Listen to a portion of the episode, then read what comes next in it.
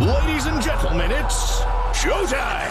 Ganicos Podcast, the number one online magazine for fitness, bodybuilding, and more. Real talk at its finest and the realest and rawest interviews in the business. Yeah.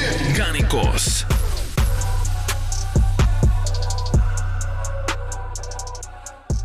Einen wunderschönen guten Abend, meine Lieben. Ich begrüße euch zu einer neuen Episode des Gannikus Podcasts. Wir haben heute den 12. November 2020. Veröffentlicht wird die Folge am 16. November. Das zur Info für euch. Ihr bekommt heute wieder eine Stammgastepisode und aus diesem Grund darf ich, wie immer, Coach Burak willkommen heißen. Guten Abend, Burak. Guten Abend, Danny. Auch von mir ein herzliches Hallo, liebe Gannikus, Zuhörer und Zuschauer. Ich freue mich auf den heutigen Abend und auf das heutige spannende Gespräch. Ja, wir haben ja gerade schon vor der Aufnahme angefangen zu quatschen und ich habe dann gesagt, wir müssen eigentlich schnell den Record-Button drücken, nicht, dass uns da wichtiges Material verloren geht. Ich würde mhm. heute mal mit einer kleinen Bestandsaufnahme starten, allein schon aus dem Grund, weil wir zwei uns ja eigentlich nur monatlich sprechen und was Corona angeht, ist unsere ich nenne es mal grundskeptische Haltung ja mittlerweile klar. Deshalb, ich möchte es gar nicht so kritisch angehen heute, zumindest nicht beabsichtigt. Gib uns vielleicht erstmal so ein Update. Wie ist es bei euch in der Schweiz gerade? Bezüglich Gym, Gastro, Alltag, du wirst es ja mitbekommen haben. Hier in Deutschland sind Studios und Gastronomiebetriebe wieder dicht. Mhm. Also kurzes Update. Wir haben Deutschland Light hier in der Schweiz. Äh, wir folgen euch auf Schritt und Tritt, aber halt äh, ein bisschen mit Verzögerung. Tatsache ist, dass die meisten Gyms offen haben. Äh, du kannst trainieren, aber äh, die, die Auslegung, äh, wie man trainiert, ist je nach Gym, je nach Region ist es ein bisschen verschieden. Hauptsächlich ist es so, dass du die Maske anhast vom Empfang bis hin zur Garderobe. Beim in der Trainingsfläche hast du auch den Mundschutz auf. Während dem Training kannst du den, Mund, den Mundschutz nach unten ziehen, weil du dann ja wissenschaftlich erwiesen in einem Paralleluniversum atmest und dann, wenn du fertig bist, ziehst du die Maske wieder hoch äh, und äh, so wird das gehandhabt. Dann des Weiteren ist es so, dass wir neuerdings äh, auch äh, bei, bei beispielsweise Gassen, wo, wo ganz viele Menschen sind, da wo ganz äh, viel, äh, also Menschen sich befinden, muss man auch den Mundschutz anhaben, wobei das äh, Definitionssache ist. Bei jedem ist äh, viel Menschen halt sehr relativ. Für, für, für den einen sind zwei schon zu viel, für den anderen sind 20 okay. Äh, das bedeutet, das ist äh, sehr, sehr unterschiedlich, wie das gehandhabt ist, wird. Wir spüren es jetzt langsam, dass jetzt auch äh, das Volk mobilisiert wurde und äh, schnell mal die Leute darauf aufmerksam machte, dass sie keine Maske anhaben ich finde, hauptsächlich ist die Motivation dieser, dass diese Menschen selber nicht gern die Maske anziehen. Und äh, wenn ich schon darunter leiden muss, dann nicht alleine, dann wird halt äh, auch äh, äh mobilisiert äh, und äh, eben auf die Menschen, die halt die, auf ihre Rechte, auf freies Atmen sich besinnen, die werden halt, halt auch entsprechend ich will nicht angegriffen sagen, noch, noch nicht angegriffen, aber sie werden äh, zumindest äh, darauf angesprochen. Ja, und kantonal ist es auch so, dass bei uns äh, je nach Region gelten andere Vorschriften. Also es ist ein absoluter Clusterfuck. Niemand weiß so richtig, äh, wieso und warum, aber äh, ich glaube, das ist auch so ein bisschen Strategie, damit äh, man letztendlich dann halt ohne Sinn etwas macht, damit die nächsten Maßnahmen, die keinen Sinn ergeben, dann halt auch äh, einfach durchgesetzt werden und durchgezogen werden vom Volk. Du bist ja in Zürich. Wie trifft's mhm. dich? Besonders schwer oder nicht so schwer? Ist ja eigentlich eine Großstadt dann im Vergleich zu anderen Kantonen und Gegenden. Mhm. Ich bin ja jemand, der nicht so so viel rausgeht. Ich gehe, ich mische mich nicht sehr unters Volk. Ähm, daher ist es so, dass ich jedes Mal, wenn ich was einkaufen gehe oder irgendwie in eine Ladenpassage reinlaufe, ich immer wieder meine Maske vergesse. Dann, äh, weil es noch kein Gesetz ist, ist es so, dass ich äh, die Maske auch äh, nur dann anziehe, wenn ich erinnert werde. Also sprich, wenn jetzt jemand kommt äh, in der Ladenpassage, in der Gasse und sagt, hey, bitte Maske anziehen. Es gibt mittlerweile Angestellte, die das machen. Äh, dann ziehe ich sie an äh, mach, bin da relativ unkompliziert, weil die Person macht nur seinen Job äh, und äh, entsprechend äh, lege ich mich nicht mit dem Bürger, mit dem Volk an, weil letztendlich die auch nichts dafür können. Wenn ich in einen Laden reingehe, also in ein, äh, in ein Restaurant, in ein Kleidergeschäft oder so, da, da ziehe ich die Maske an. Wirklich nur aus Respekt gegenüber dem Ladenbesitzer, weil diese Personen können ihre Lizenzen verlieren, müssen unter Umständen, wenn sie zu kulant sind, dann zumachen. Und daher ist es so, dass ich die schützen möchte mit meinem Verhalten, indem dass ich sage, okay, weißt du was, die Maske ziehe ich jetzt wirklich nur für dich an. Also mich trifft es insofern in meinem Ego, beziehungsweise in meinen Werten. Mein großer Wert ist Freiheit und äh, ich, äh, dieser Wert wird momentan gesamt von der Gesamtbevölkerung unter die Füße genommen. Und deswegen ist es so, dass das natürlich ein bisschen wehtut. Äh, aber des Weiteren ist es so, dass äh, ich äh, immer noch äh, guter Dinge bin, bei Laune, mich bei Laune halte. Wie siehst du die Debatte zwischen der Freiheit und der Sicherheit. Also man hat ja ganz oft gehört jetzt inzwischen zeitlich, dass Solidarität so ein ganz großes Wort ist. Und mhm. ich habe dann irgendwann mal gesagt, solidarisch kann ich ja sein mit dem einen und auch mit dem anderen, mit der einen Maßnahme, mit der anderen Maßnahme oder auch mit dem einen Schicksal oder dem anderen Schicksal. Mhm. Ist es überhaupt, ich sage jetzt mal, fair, darüber zu debattieren und jemand anderem fehlende Solidarität, Solidarität zu unterstellen, der halt einfach andere Werte hat? Also dein Wert ist Freiheit. Meine ist mhm. jetzt Sicherheit. Mhm. Ist es nicht okay, wenn man einfach sagt, okay, du siehst das so und ich sehe das so, anstatt zu sagen, nee, wir sind jetzt auf einmal dazu getrimmt worden, alle diesen Parameter Sicherheit äh, für uns anzunehmen, anstatt zu sagen, nee, also möchte ich einfach nicht. Ich nehme lieber das Risiko in Kauf und lebe dafür freier. Wie siehst du das? Ja, ja weißt du, wenn's um, in, in dieser Debatte, ja, ich, ich, ich bin davon überzeugt, dass jeder aus seiner Perspektive dann halt auch recht hat. Und wenn tatsächlich jetzt diese zwei Fronten aufeinander klaffen, letztendlich auch äh, äh, irgendwann mal entschieden werden muss, wer tatsächlich äh, auch äh, auf, sein, auf seine Werte verzichten muss, oder zumindest äh, dann halt, äh, ich sage jetzt mal, einen Rückschritt macht für eine gewisse Weile. Der Punkt ist ja nicht der, dass, äh, dass ich äh, jetzt einfach auf Biegen und Brechen Recht haben möchte und sage, Freiheit, auch wenn ich an Covid sterbe, will ich frei sterben. Ich bin nicht Braveheart, ja. Ähm, der Punkt ist der, dass äh, wir vorne, vorne hinein müssen wir sagen, wir haben keine Ahnung. Ja, wir, wir reden jetzt über etwas, was keiner von uns begreift. Keiner von uns. Und ich äh, als äh, Coach Burak äh, werden natürlich ganz, ganz viele auch sagen, was hat der überhaupt zu sagen? Das ist ja eigentlich äh, ein Fitnesstrainer, vielleicht hat er noch ein bisschen was äh, studiert und einige YouTube-Videos angeschaut. Er ist kein Experte. Hm?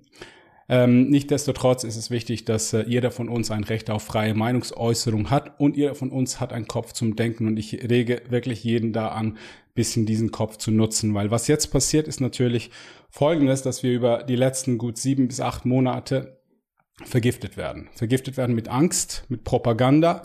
Tagtäglich ist es so, dass wir mindestens 50 äh, bis 100 Mal Covid hören und äh, dann ganz erschreckende Zahlen, Geschichten hören und das führt zu einer Akkumulation von tatsächlicher Angst. Und diese Menschen, die jetzt sagen, mir geht's nicht um um Freiheit, mir geht es um Sicherheit. Ich will nicht daran sterben. Ich glaube, beidseitig muss Aufklärungsarbeit geleistet werden. Es gibt nur einen Weg aus dieser Angst heraus.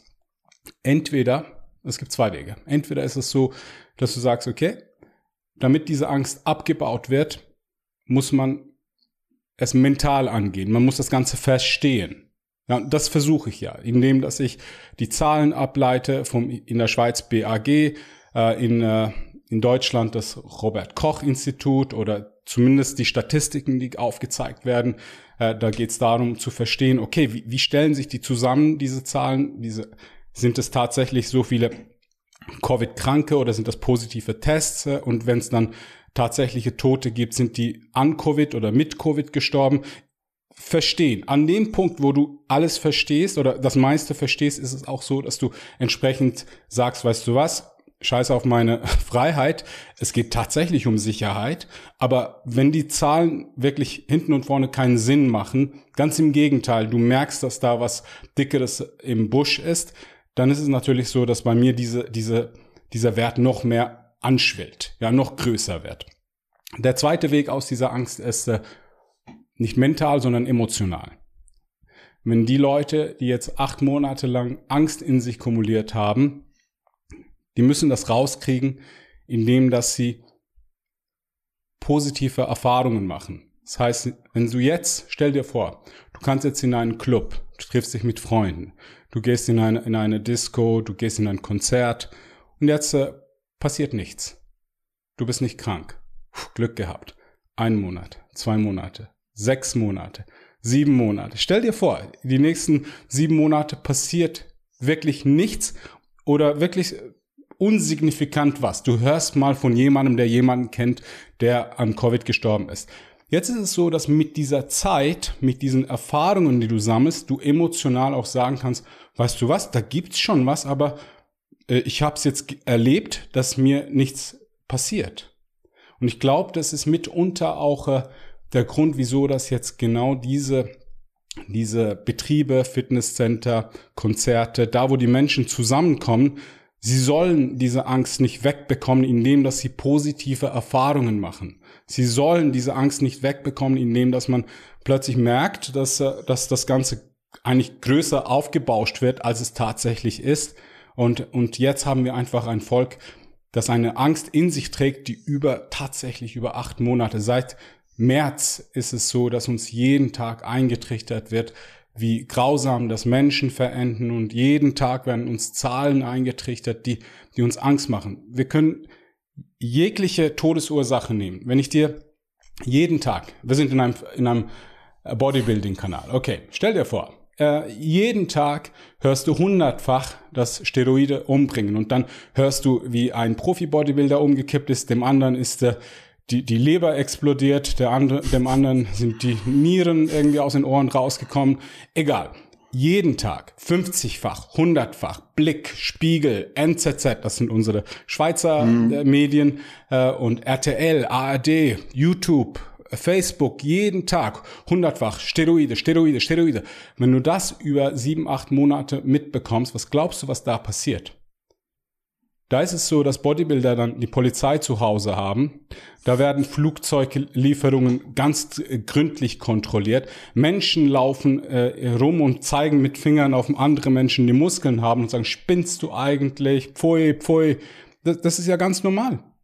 Du kannst nehmen, was du möchtest. Autounfälle. Wenn du acht Monate am Stück jeden Tag mitbekommst, äh, das habe ich übrigens von Herrn Daniel Ganser, hat einen sehr wichtigen Beitrag gemacht äh, auf YouTube zu Covid und zur Pro Propaganda. Ich empfehle es euch, dass ihr euch das anschaut. Sehr sachlich, äh, sehr fachlich das Ganze, auch wirklich neutral gehalten. Aber er sagt, wenn, wenn jetzt plötzlich es heißt, die kleine Julia wurde überfahren, der Manfred 65 überfahren, jeden Tag, jeden Tag, jeden Tag, dann ist es bald so, dass wir uns äh, für eine Geschwindigkeitslimite auf der Autobahn einsetzen, die nicht über 20, 30 Kilometer pro Stunde geht weil wir eine Angst in uns haben und der Mensch möchte diese Angst gelöst haben.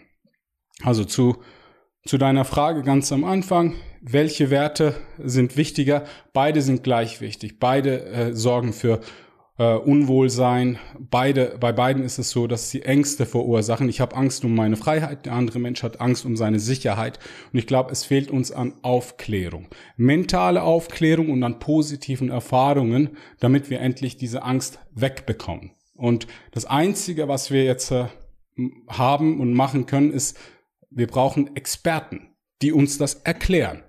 Mit Experten meine ich aber nicht irgendwelche Multimilliardäre, die aus, äh, aus der EDV kommen, also irgendwelche, irgendwelche Bill Gates und Mark Zuckerbergs, äh, Murdochs, wie auch immer.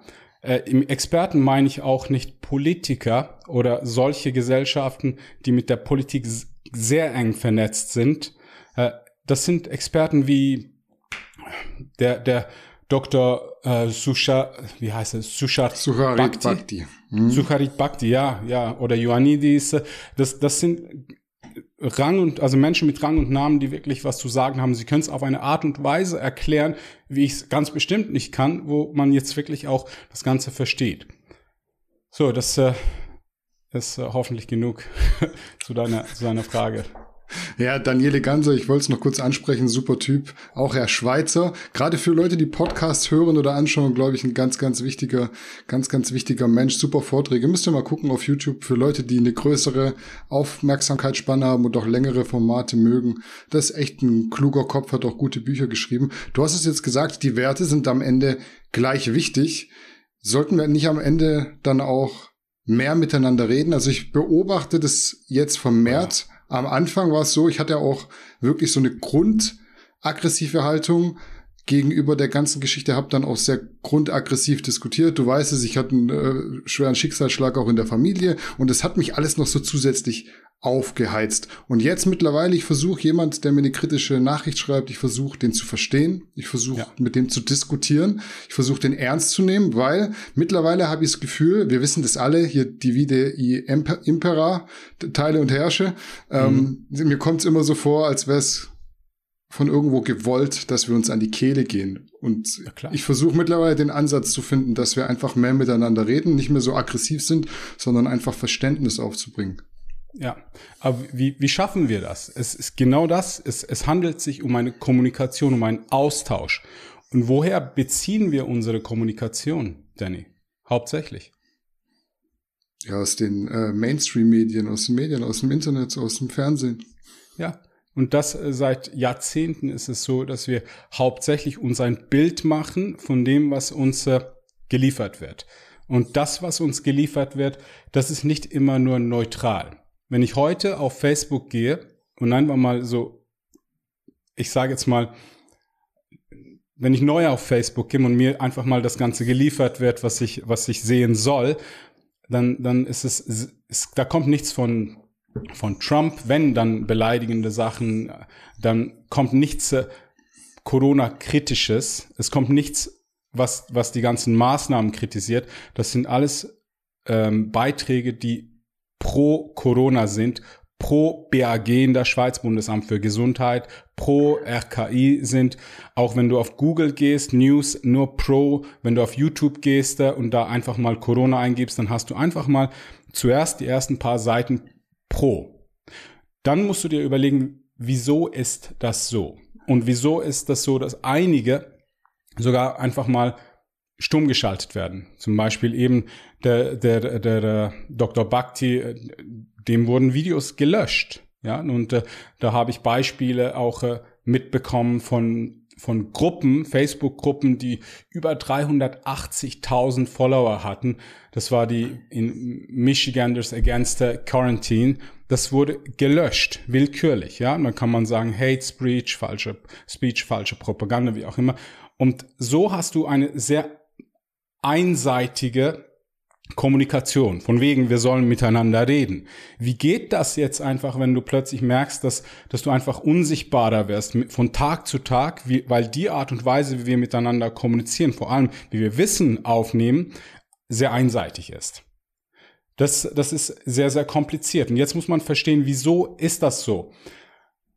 Du kannst davon ausgehen, da ist ein gewisses Interesse. Also wenn, wenn beispielsweise der Larry Page von YouTube, der Zuckerberg von Facebook äh, und, äh, und äh, wie auch immer Google, die wollen ja das Ganze unterstützen, was passiert. Geht es denen tatsächlich um, um Menschen, um Gesundheit? Ich glaube weniger, weil die Zahlen sprechen einfach nicht dafür. Ja, wir haben momentan vielleicht dreimal mehr Covid-positiv getestete Menschen als äh, damals im März, April. Aber das ist, weil wir dreimal mehr Tests haben. Das ist Hauptursache. Tote hat stark abgenommen. Also es ist so, dass wir grundsätzlich davon ausgehen können, das sind, das sind die Zahlen, die ich mittlerweile recherchiert habe. Ich glaube, die, die Sterbequote bei Covid-positiven Menschen ist bei 0,3 Prozent. Ja, äh, und das, äh, der, der Medianalter in der Schweiz zumindest ist 84. Die Lebenserwartung in der Schweiz ist 84. Und die Menschen, die sterben, die haben hauptsächlich äh, entweder Bluthochdruck, Herz-Kreislauf-Krankheiten und Diabetes. Also könnte man ja auch sagen, okay, wir müssen auch diese, diese Symptome, diese Ursachen angehen, beziehungsweise die Symptome angehen oder die Ursachen, die zu diesen Symptomen führen, wir Bluthochdruck, Diabetes, Herz-Kreislauf-Krankheiten. Wenn man so daran interessiert ist, dass den Menschen gut geht und die Sterbequote sich reduziert. Also, wir reden jetzt über eine, eine Krankheit, die es tatsächlich gibt, die eine Sterbequote von 0,3 Prozent hat. Und das ist das, was auch die Grippe hat. 0,3 Prozent Sterbequote. Und, und jetzt ist es plötzlich so, dass das aber anders verkauft wird. Es ist nicht so, dass man sagt, liebe Bevölkerung, die Sterbequote bei 0,37, 3,5, 0,2. Das würde uns keine Angst machen. Wir würden sagen, ja, 0,2, huh, das ist ja irgendwie, bei 1000 Erkrankten trifft es gerade mal zwei. Macht dir das Angst? Mir nicht. Weniger, ne? Aber wenn ich jetzt sage, wir haben 397 äh, Covid-Fälle und das Ganze medial dann zeige mit einer Intensivstation, mit einem Menschen auf ein, äh, der beatmet wird, mit, mit Ärzten, die absolut in, in so Montur drin sind, äh, wie bei IT, wo man wirklich keimfrei sich drin bewegt. Das ist dann, das Gehirn erkennt das nicht. Das Gehirn sieht das und denkt sich 397 und sieht die Intensivstation und dann gibt's ganz schnell eine Panik. Ja, und ich glaube eben, dass, dass das Ganze halt, diese Zahlen, die halt präsentiert werden, auf eine provokative Art und Weise präsentiert werden, weil letztendlich auch äh, eine Agenda im Hintergrund ist. Darüber können wir nachher sehr gerne sprechen, was so meine Meinung ist äh, oder meine Erkenntnis ist, die ich mittlerweile habe. Auch wie gesagt, ich habe auch keine Ahnung, aber ich, ich nutze mein, meinen Kopf, um zu denken und äh, will mir ein Bild machen, wenn mir niemand erklärt, dann ist es so, dass ich die Punkte selber verbinde und sage, ah, das macht am meisten Sinn. Ja. Also ich will zwei Sachen sagen. Zum einen ist es so, dass es, ich weiß nicht, wie es in der Schweiz ist, aber in Deutschland, es gibt wirklich immer mehr kritische und auch skeptische Artikel, auch in der Mainstream-Presse, muss man wirklich sagen. Also da kann mhm. ich jetzt gar nicht irgendwie dagegen reden. Mir ist das sehr positiv aufgefallen. Ich kriege das auch vermehrt zugeschickt, auch von Leuten, die im Frühjahr noch nicht so skeptisch waren, jetzt kritischer wurden. Das mhm. ist das eine. Und zur anderen Seite, ich glaube, wir haben uns so in den letzten acht bis zwölf Jahren vielleicht ein bisschen ins eigene Fleisch geschnitten, dadurch, dass wir uns auf Plattformen wie Facebook, Instagram, Twitter, YouTube und so weiter rumtreiben, weil was man ja nicht vergessen darf, klar, wir sind da vermehrt vertreten, wir kommunizieren darüber großteilig, aber es ist halt immer noch das Hausrecht der Betreiber sozusagen. Und klar, man kann es mhm. kritisieren, dass sie Sachen löschen, aber es ist mhm. dann halt einfach auch ihr gutes Recht, das zu machen. Wir können ja woanders hingehen. Wir sollten vielleicht uns auch woanders ausleben, vielleicht mehr über Skype reden oder wieder mehr den Kontakt zum nächsten Menschen auf der Straße suchen. Und wenn das jeder macht, ist dann auch am Ende ähm, vielen mehr geholfen, als wenn man sich nachher darüber aufregt, dass Sachen gelöscht werden. Ich finde es nicht gut, dass Sachen gelöscht werden. Ich mhm. bin da auch eher so der Meinung, man sollte auch pluralistisch informiert werden. Aber mhm. ich sehe es schon auch so, mein Profil, meine Regeln, wenn du da irgendwas machst, was mir nicht gefällt, dann lösche ich dich. Ja, ich sehe das nicht so. Ich verstehe es. Ja, ja es mhm. ist äh, äh, privat und es ist auch äh, nicht irgendwie so, dass sie sagen, okay, wir sind eine Nachrichtenagentur. Äh, aber sie sagen ja, wir teilen einfach alles, was uns zugespielt wird, sofern sie den Richtlinien entsprechen. Aber die Richtlinien, die deuten sie einfach so aus, wie es letztendlich äh, ihren Interessen ähm, zuspricht. Und äh, ich, ich glaube halt, ab einer gewissen Größe, ab einer gewissen Macht ist es so, dass diese Macht halt entsprechend äh, kontrolliert werden muss. Weil sonst kann es halt äh, zu Manipulationen kommen und auch zu letztendlich stell dir vor, da, da, kann jeder, der sagt, okay, weißt du was, ich will das, das, das passiert ja letztendlich. Die großen Firmen, die mehr Geld haben, sagen, weißt du, ich bezahle dir mehr Advertising, Geld und dann zeigst du den Leuten, die bei mir ins Kundenprofil passen, die ganze Zeit diese Werbung, ja, und dann irgendwann mal hat auch äh, der Hinterste und der Letzte das gesehen und deine Rücklaufquote von fünf Prozent äh, von Leuten, die auf die Seite klicken und danach das kaufen und dann hat sich das Ganze gelohnt. Aber hierbei geht es tatsächlich nicht um, um irgendwelche Schuhe, die wir uns kaufen wollen, sondern um unsere, um unsere Rechte, um unsere Freiheit. Und äh, da hat jetzt wirklich äh, Google, Facebook äh, und Instagram etc., die haben sehr politische, ähm, ich sage jetzt mal, Absichten. Ich verstehe wieso. Ich, ich verstehe wieso. Ich, ich meine, sie, sie schützen natürlich auch ihre Interessen und da sind wir auch schon bei der, ich glaube nicht, dass das so ein bisschen, ach, die Politik hat sich verschätzt und sie hat's gut gemeint und jetzt sind wir ein bisschen, es ging ein bisschen daneben, ja, ich glaube nicht. Ich glaube, mhm. das ist eine ganz klare Strategie dahinter. Äh, ich. Äh, bin davon überzeugt, dass der Westen, äh, grundsätzlich USA, Deutschland, Schweiz etc., wir verheizen uns schon seit, seit Jahren, wenn nicht sogar seit Jahrzehnten ist es so, dass wir auf einem sehr hohen Niveau einen Wohlstand haben. Das passt nicht. Es, das, die Geschwindigkeit, die wir fahren, die, die wird uns irgendwann mal voll in die Wand krachen lassen. Du siehst es anhand der Entwicklung. Die demografische Entwicklung ist nicht so, äh, so toll. Wir, früher war es so, dass wir sagen konnten, es ist eine Pyramide, ganz viele junge Menschen, ganz wenige alten, alte Menschen. Also können wir das System so ausbauen, dass die Jungen für die Alten bezahlen, einen kleinen Teil. Vier Leute bezahlen einen Rentner, ja, mit den Sozialabgaben. Das hat funktioniert 1985. Heute, 2020, ist es so, dass zwei Leute einen Rentner bezahlen, weil das Ganze jetzt plötzlich äh, so, so nicht, nicht mehr eine Pyramide ist, sondern so langsam eine Glockenform äh, angenommen hat. Und in 2030 sind wir ein Baum. Jetzt ist es so, dass wir ganz wenig Junge haben, ganz viele Alte haben. Dann ist es plötzlich so, dass ein Beitragszahler einen Rentner äh, bezahlen soll. Und jetzt, was versprechen wir den Rentnern heute? Der schöne Lebensabend, äh, du kannst deinen Lebensstandard weiterführen. Das ist das ist die Versprechung, ja. Das ist nicht so, dass wir dir sagen, weißt du was, danach gibt's nur noch 50 Prozent. Also mach dich schon mal mit Katzenfutter bekannt, so dass du deinen Lebensstandard senken. Das, das hörst du nicht. Was ist passiert in den letzten zehn Jahren in Deutschland? Wie viele, wie viele Immigranten, wie viele Einwanderer hatte Deutschland in den letzten zehn Jahren? Was, was denkst du? Was fühlst du? Was ich fühle. Also ja, was ich denkst weiß, du von der Zahl her? Was meinst du die letzten zehn Jahre? Wie viele Einwanderer sind äh, in Deutschland netto rein? Also es sind Menschen sind ausgewandert, Menschen sind eingewandert. Wie viel ist jetzt eingewandert alles in allem in Deutschland? In zehn Jahren Zahl. meinst du? In den letzten zehn Jahren. Ich habe vorher die, die Statistik angeschaut und habe mich da schlau gemacht. Vorhin? Ja, heute noch, ja. Ja, du, du, du bringst mich hier immer in irgendwelche. Ich äh, weiß, darum habe ich gesagt, Lippen. was fühlst du? ich, ich fühle zwei Millionen. Es sind vier. Okay, also doppelt so das viel. Ist, okay. Das ist in den letzten zehn Jahren hattet ihr einen Zuwachs, äh, Hälfte der Schweiz ist plus minus nach Deutschland, ja. Und wieso ist das gemacht worden? Ist das, weil, weil, weil ein Kind in Lampedusa ertrunken ist?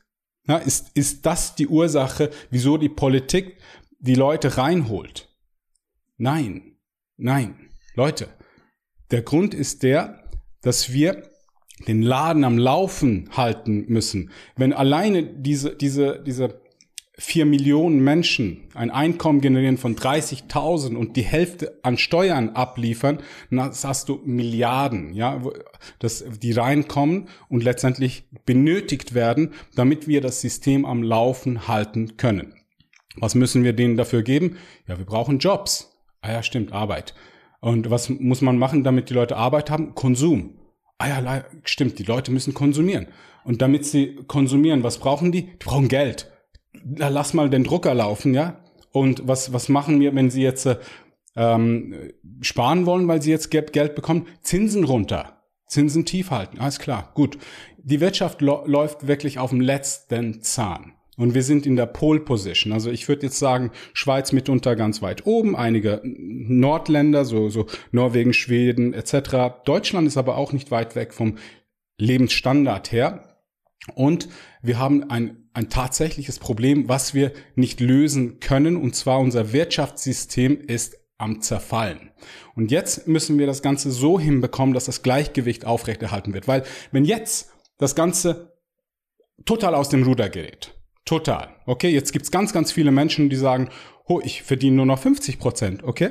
Äh, und ganz, ganz viele sagen, oh, dann konsumiere ich nicht, ich muss ja mehr sparen, damit ich das Ganze äh, irgendwie jetzt äh, auf sicher habe. Wenn du nicht konsumiert, hast du plötzlich weniger Arbeitsplätze. Wenn du weniger Arbeitsplätze hast, hast du mehr Leute, die Arbeitslosengeld wollen. Von einer Kasse, die letztendlich auf die Steuerabgaben angewiesen ist.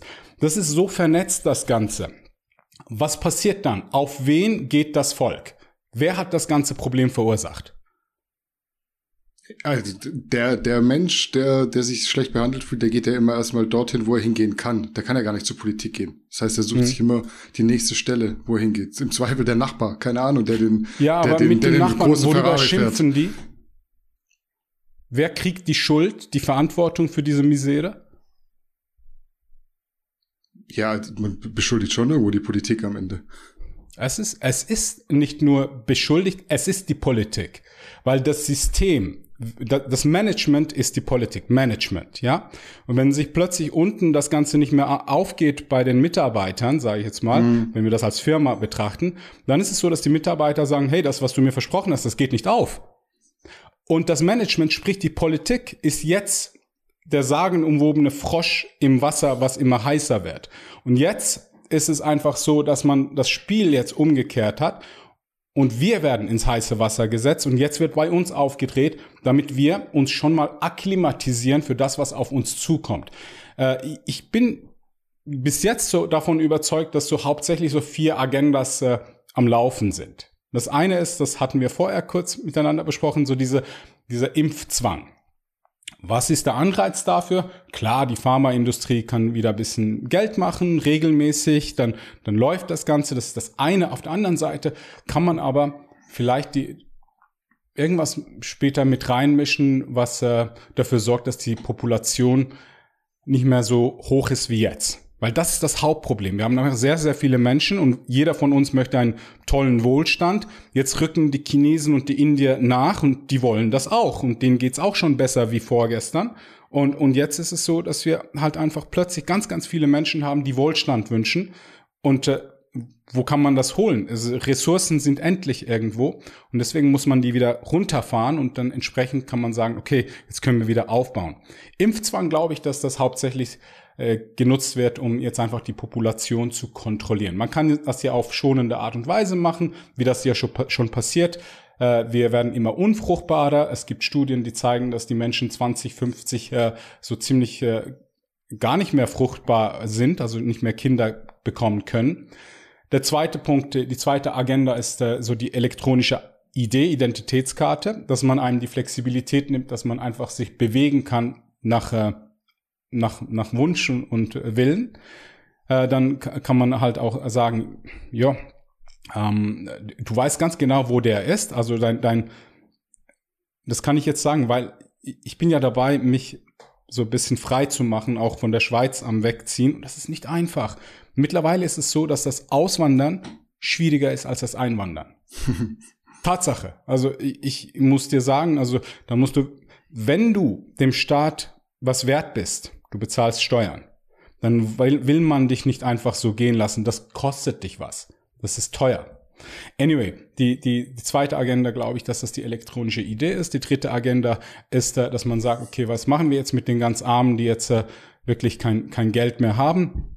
Die schlagen sich die Köpfe ein, wenn wir denen nicht eine Plattform bieten. Grundeinkommen. Wenn man da sagt, okay, wir geben jedem 1000 Euro, der Milliardär bekommt einen Tausender und der Obdachlose bekommt einen Tausender. Aber unterm Strich ist es so, dass jeder trotzdem noch einen Anreiz hat zu arbeiten. Aber für die, die ganz wenig verdienen, kann man ja immer noch Suppenküchen, Ghettos etc. machen, dass man sagt, okay, im dümmsten Fall, ja, haben wir immer noch eine Lösung. Ist eine Scheißlösung, aber ist eine Lösung. Heute haben wir die nicht. Ja.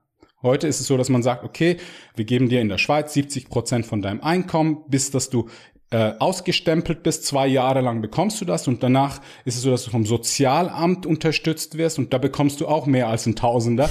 Aber wenn du, wenn du, ich sage jetzt mal plötzlich 20 Prozent der Bevölkerung hast, jetzt einfach aus dem Finger gesaugt, dann ist es natürlich so, dass dieses System ganz und gar nicht aus, aufgeht. Aber ein Grundeinkommen von Tausender kriegen wir hin.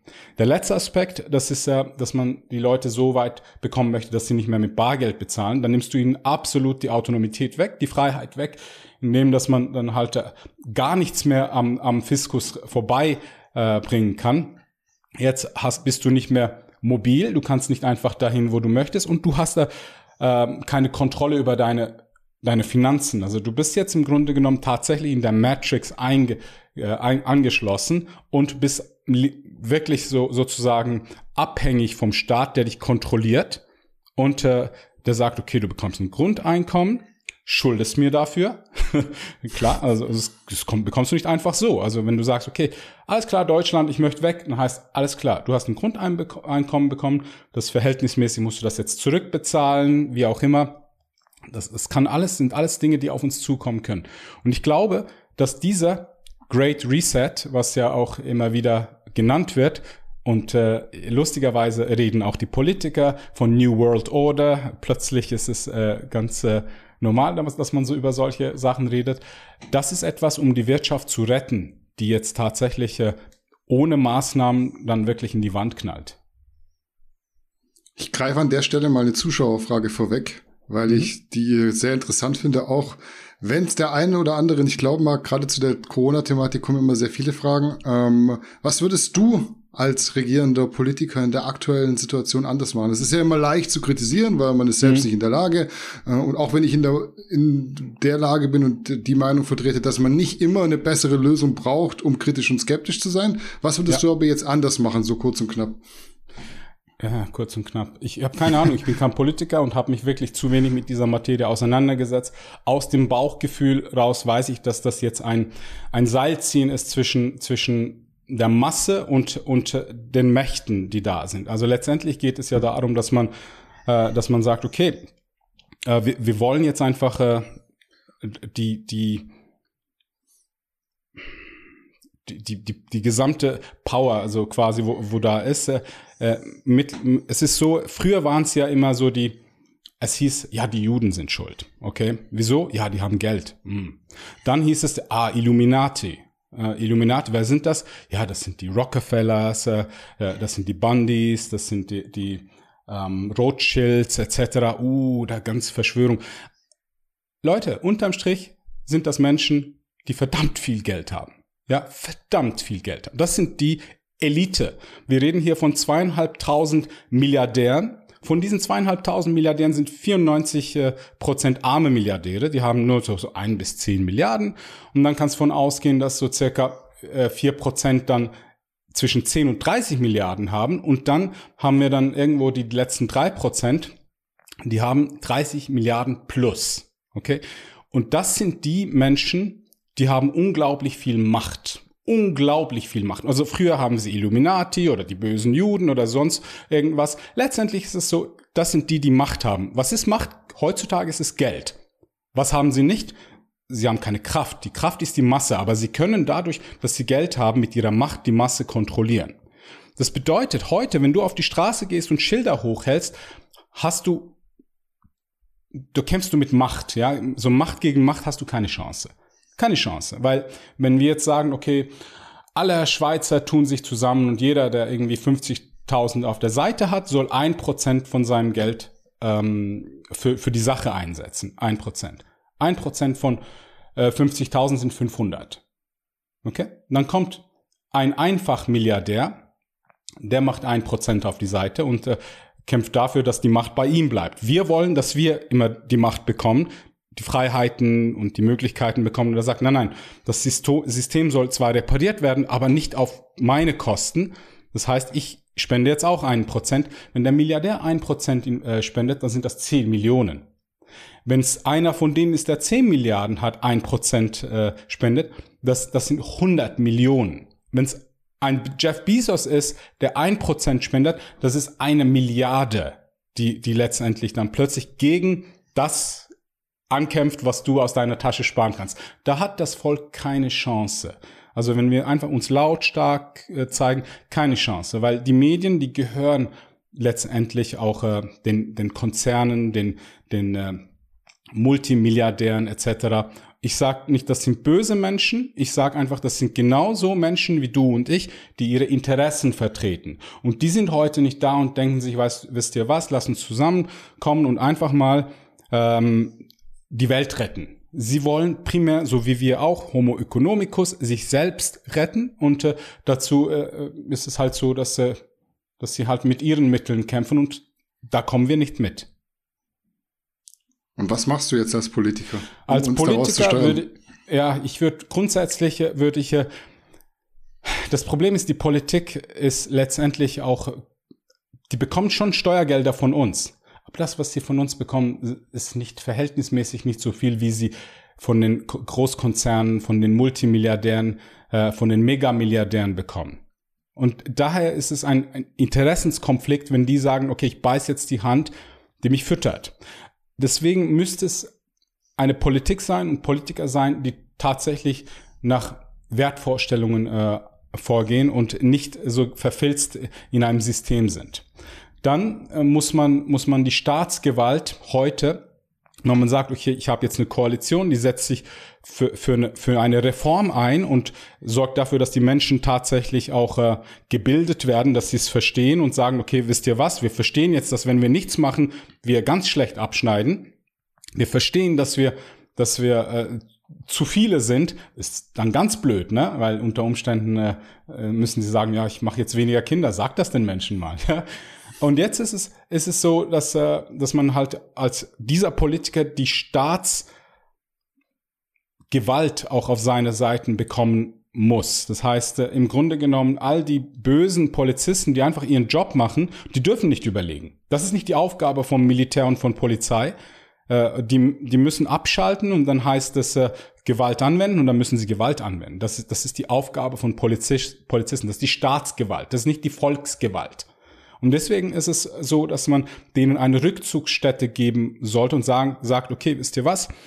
Bei uns, wenn wir an, an der Macht sind oder die Regierung ist, ist es so, dass jeder Polizist, der sich nicht mit dem wo, gut, also wohl befindet, mit seinen Werten nicht äh, klarkommt, äh, mit dem, was er jetzt macht, hat immer noch die Möglichkeit für den Staat zu arbeiten. Also sprich, der, der wird sein Geld beziehen, aber hat die Entscheidung, auf welcher Seite er stehen möchte. Das haben sie heute nicht wenn, wenn die, die Polizisten sind jetzt die Bösen. Und was passiert, wenn wir jetzt dann plötzlich sagen, Scheiß, Bulle etc., dann baut sich bei denen noch mehr Frust auf. Das ist schon wieder eine Division der Gesellschaft und dann sind es wir gegen den Staat, gegen die Polizisten. Eigentlich Mittelschicht gegen Mittelschicht. Mehr, also etwas anderes ist es nicht. Wenn die, die keine Uniform haben, sind das unsere Freunde, die mit uns was trinken gehen, ja. Aber in der Uniform müssen sie genauso ihre Arbeit machen wie du letztendlich auch. Also als Politiker würde ich zusehen, es muss eine Reform dahin, die Menschen müssen gebildet werden, die Staatsgewalt muss ein, eine, äh, auch entscheiden können, wo sie hingeht. Und äh, vielleicht ist es tatsächlich so, dass man bei den äh, wirklich äh, denen, die an der Macht sind, äh, da sagt, okay, wisst ihr was, ihr könnt eure Milliarden alles in allem brauchen und äh, genießen, aber was ich nicht so toll finde, ist so diese, diese Vererbung von dieser ganzen ich sage jetzt mal, ähm, von dem Wohlstand. Also sprich, das ist so das Typische. Ne? Äh, äh, ich habe es vielleicht geschafft, weil ich damals entdeckt habe, dass man mit einem mit einer Eisenbahn äh, von A nach B kommt und da habe ich sehr viel auch rein investiert und war sehr kreativ und ich bin vielleicht ein Pionier. Ja, du verdienst es. Aber das bedeutet nicht, dass dein Kind und deine Kindeskinder etc. genauso von dem profitieren sollen. Ich weiß, das ist sehr provokativ, was ich jetzt mm. sage, weil ich denke mir immer so, oh, mein Kind soll. Nein, dein Kind soll selber wertvoll sein. Und letztendlich ist es doch schön, mal angenommen, du, du sagst, okay, ich helfe meinem Kind, bis er 18 ist, ebne ihm den Weg und mit dem Rest von meinem Vermögen, was ich nicht ausgeben kann, ist es so, dass ich die Gesellschaft unterstütze, dass wir eine bessere, harmonische Gesellschaft werden, eine intelligente Gesellschaft werden, äh, die, die nicht irgendwie voneinander profitiert, sondern miteinander wächst.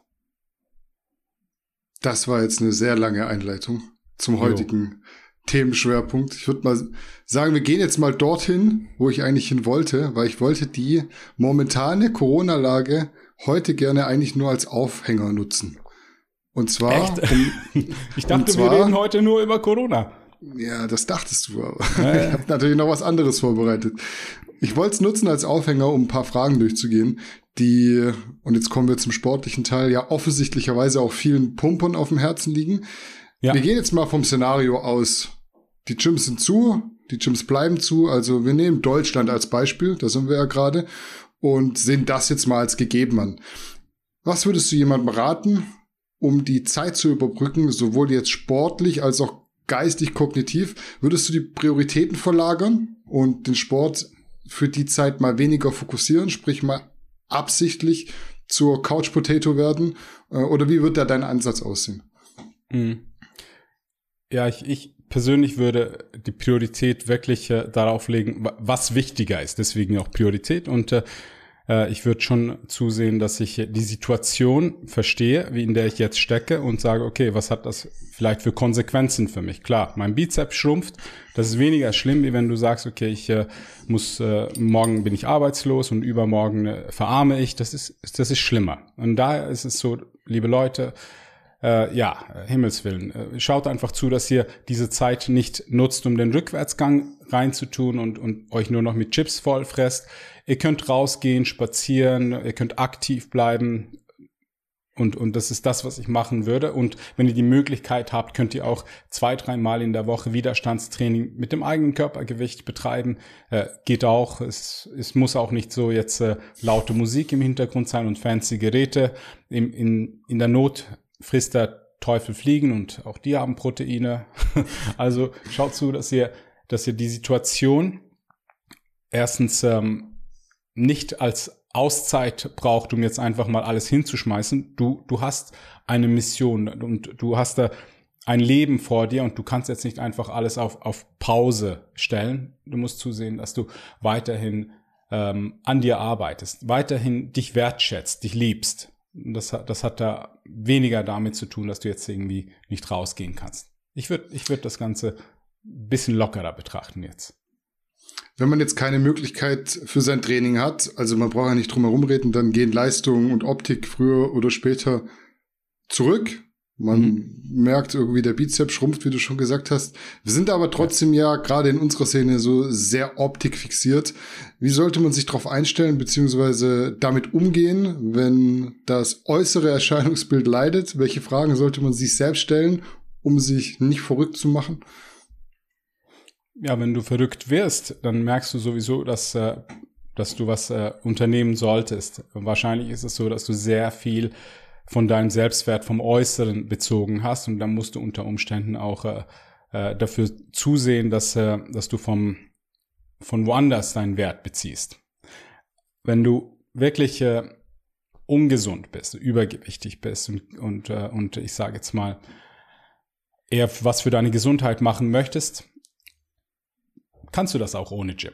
Weil du bist nicht übergewichtig geworden, weil du kein Gym hattest. Du bist übergewichtig worden, weil du sonst inaktiv warst und äh, dein Essen nicht im Griff hattest. Wir haben immer noch Internetverbindungen, wir haben die Möglichkeit, YouTube-Videos anzuschauen, wir können Online-Coaches engagieren. Also jetzt wäre vielleicht eine Möglichkeit, wo man sagt, okay, ich, ich äh, investiere jetzt halt einfach mal in eine andere Richtung und äh, wie gehabt, äh, der Selbstwert, der ist, äh, der ist äh, nicht nur vom Äußeren abzuleiten. Schau mal, was gibt's sonst in deinem Leben, wo, worauf du stolz sein kannst. Wenn du sagst, ja, da gibt's nicht wirklich viel, ja, dann weißt du es. Dann musst du vielleicht schauen, dass du was anderes äh, auch erreichst außerhalb von, von deinem Bizepsumfang.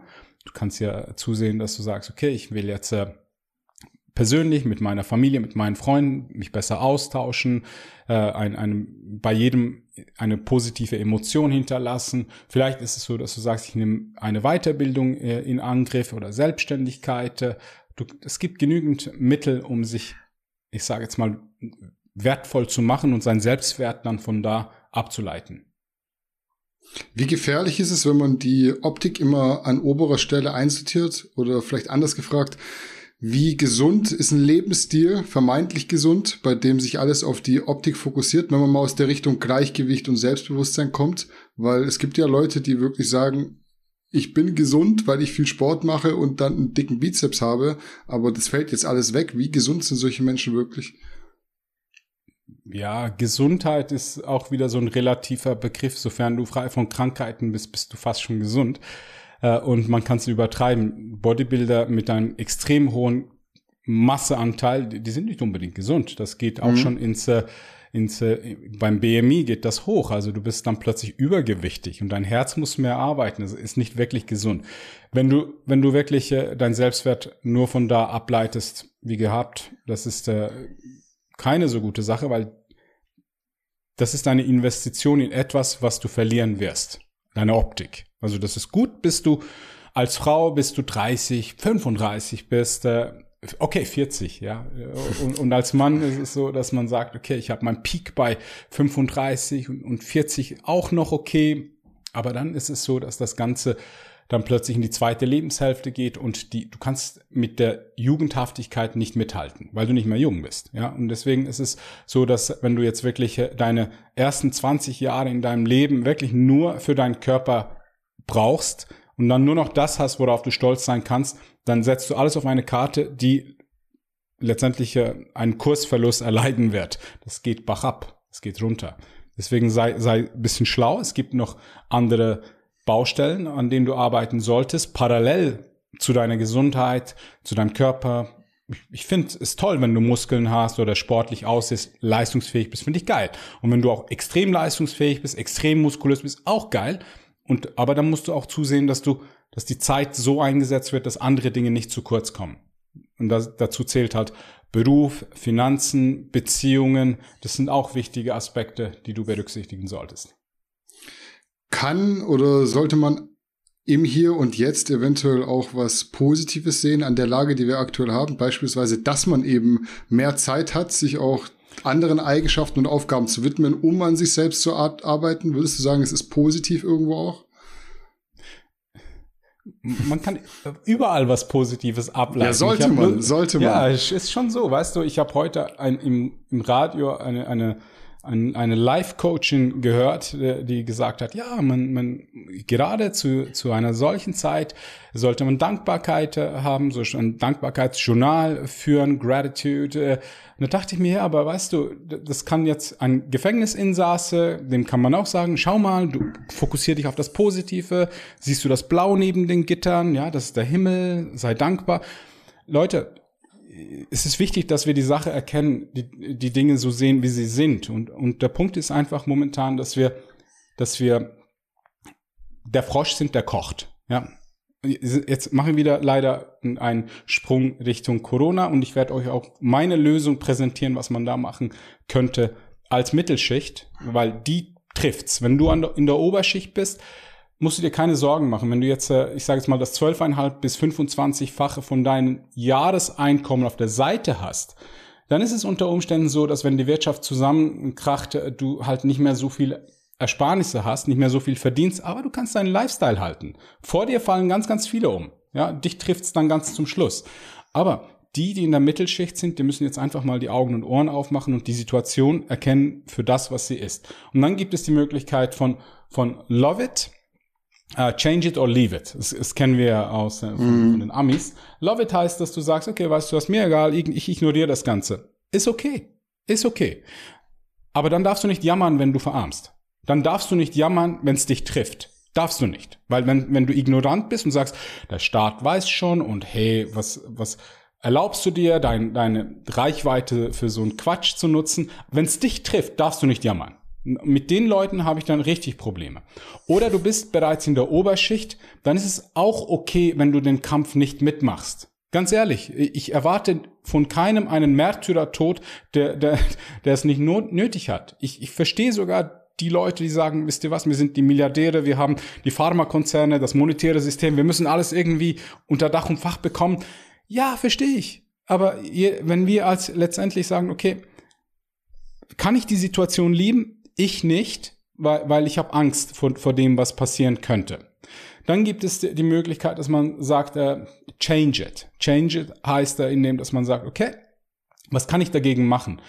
Wie zuvor gesagt, wenn du jetzt äh, mit Plakaten, mit, mit, äh, mit äh, Stimmzetteln etc. dagegen versucht vorzugehen, hast du keine Chance. Weil du gehst gegen eine Macht an, wo du kein, kein Bla also wirklich kein, keine Chance hast. Nochmals, es sind Millionen, Milliarden, Multimilliarden, die letztendlich gegen deine Plakate ankämpfen. Und das merkst du anhand der Propaganda, die dir tagtäglich von den öffentlichen Medien auch zugeliefert wird. Klar gibt's immer wieder jetzt auch Gegenstimmen, aber der Punkt ist, der Zug ist am Rollen.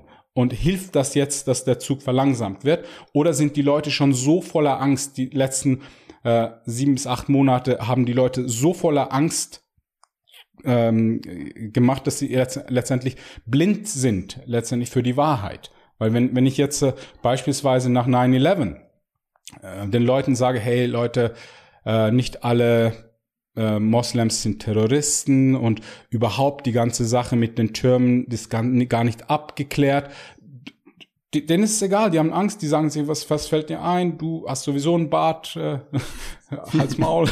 Also Angst sorgt dafür, dass der Kopf aussetzt. Und das hat man jetzt mit äh, gemacht. Man hat die Menschen anhand von Angst angefangen zu, zu steuern. Also, Change It geht nur, indem dass man jetzt solidarisch zusammenhält.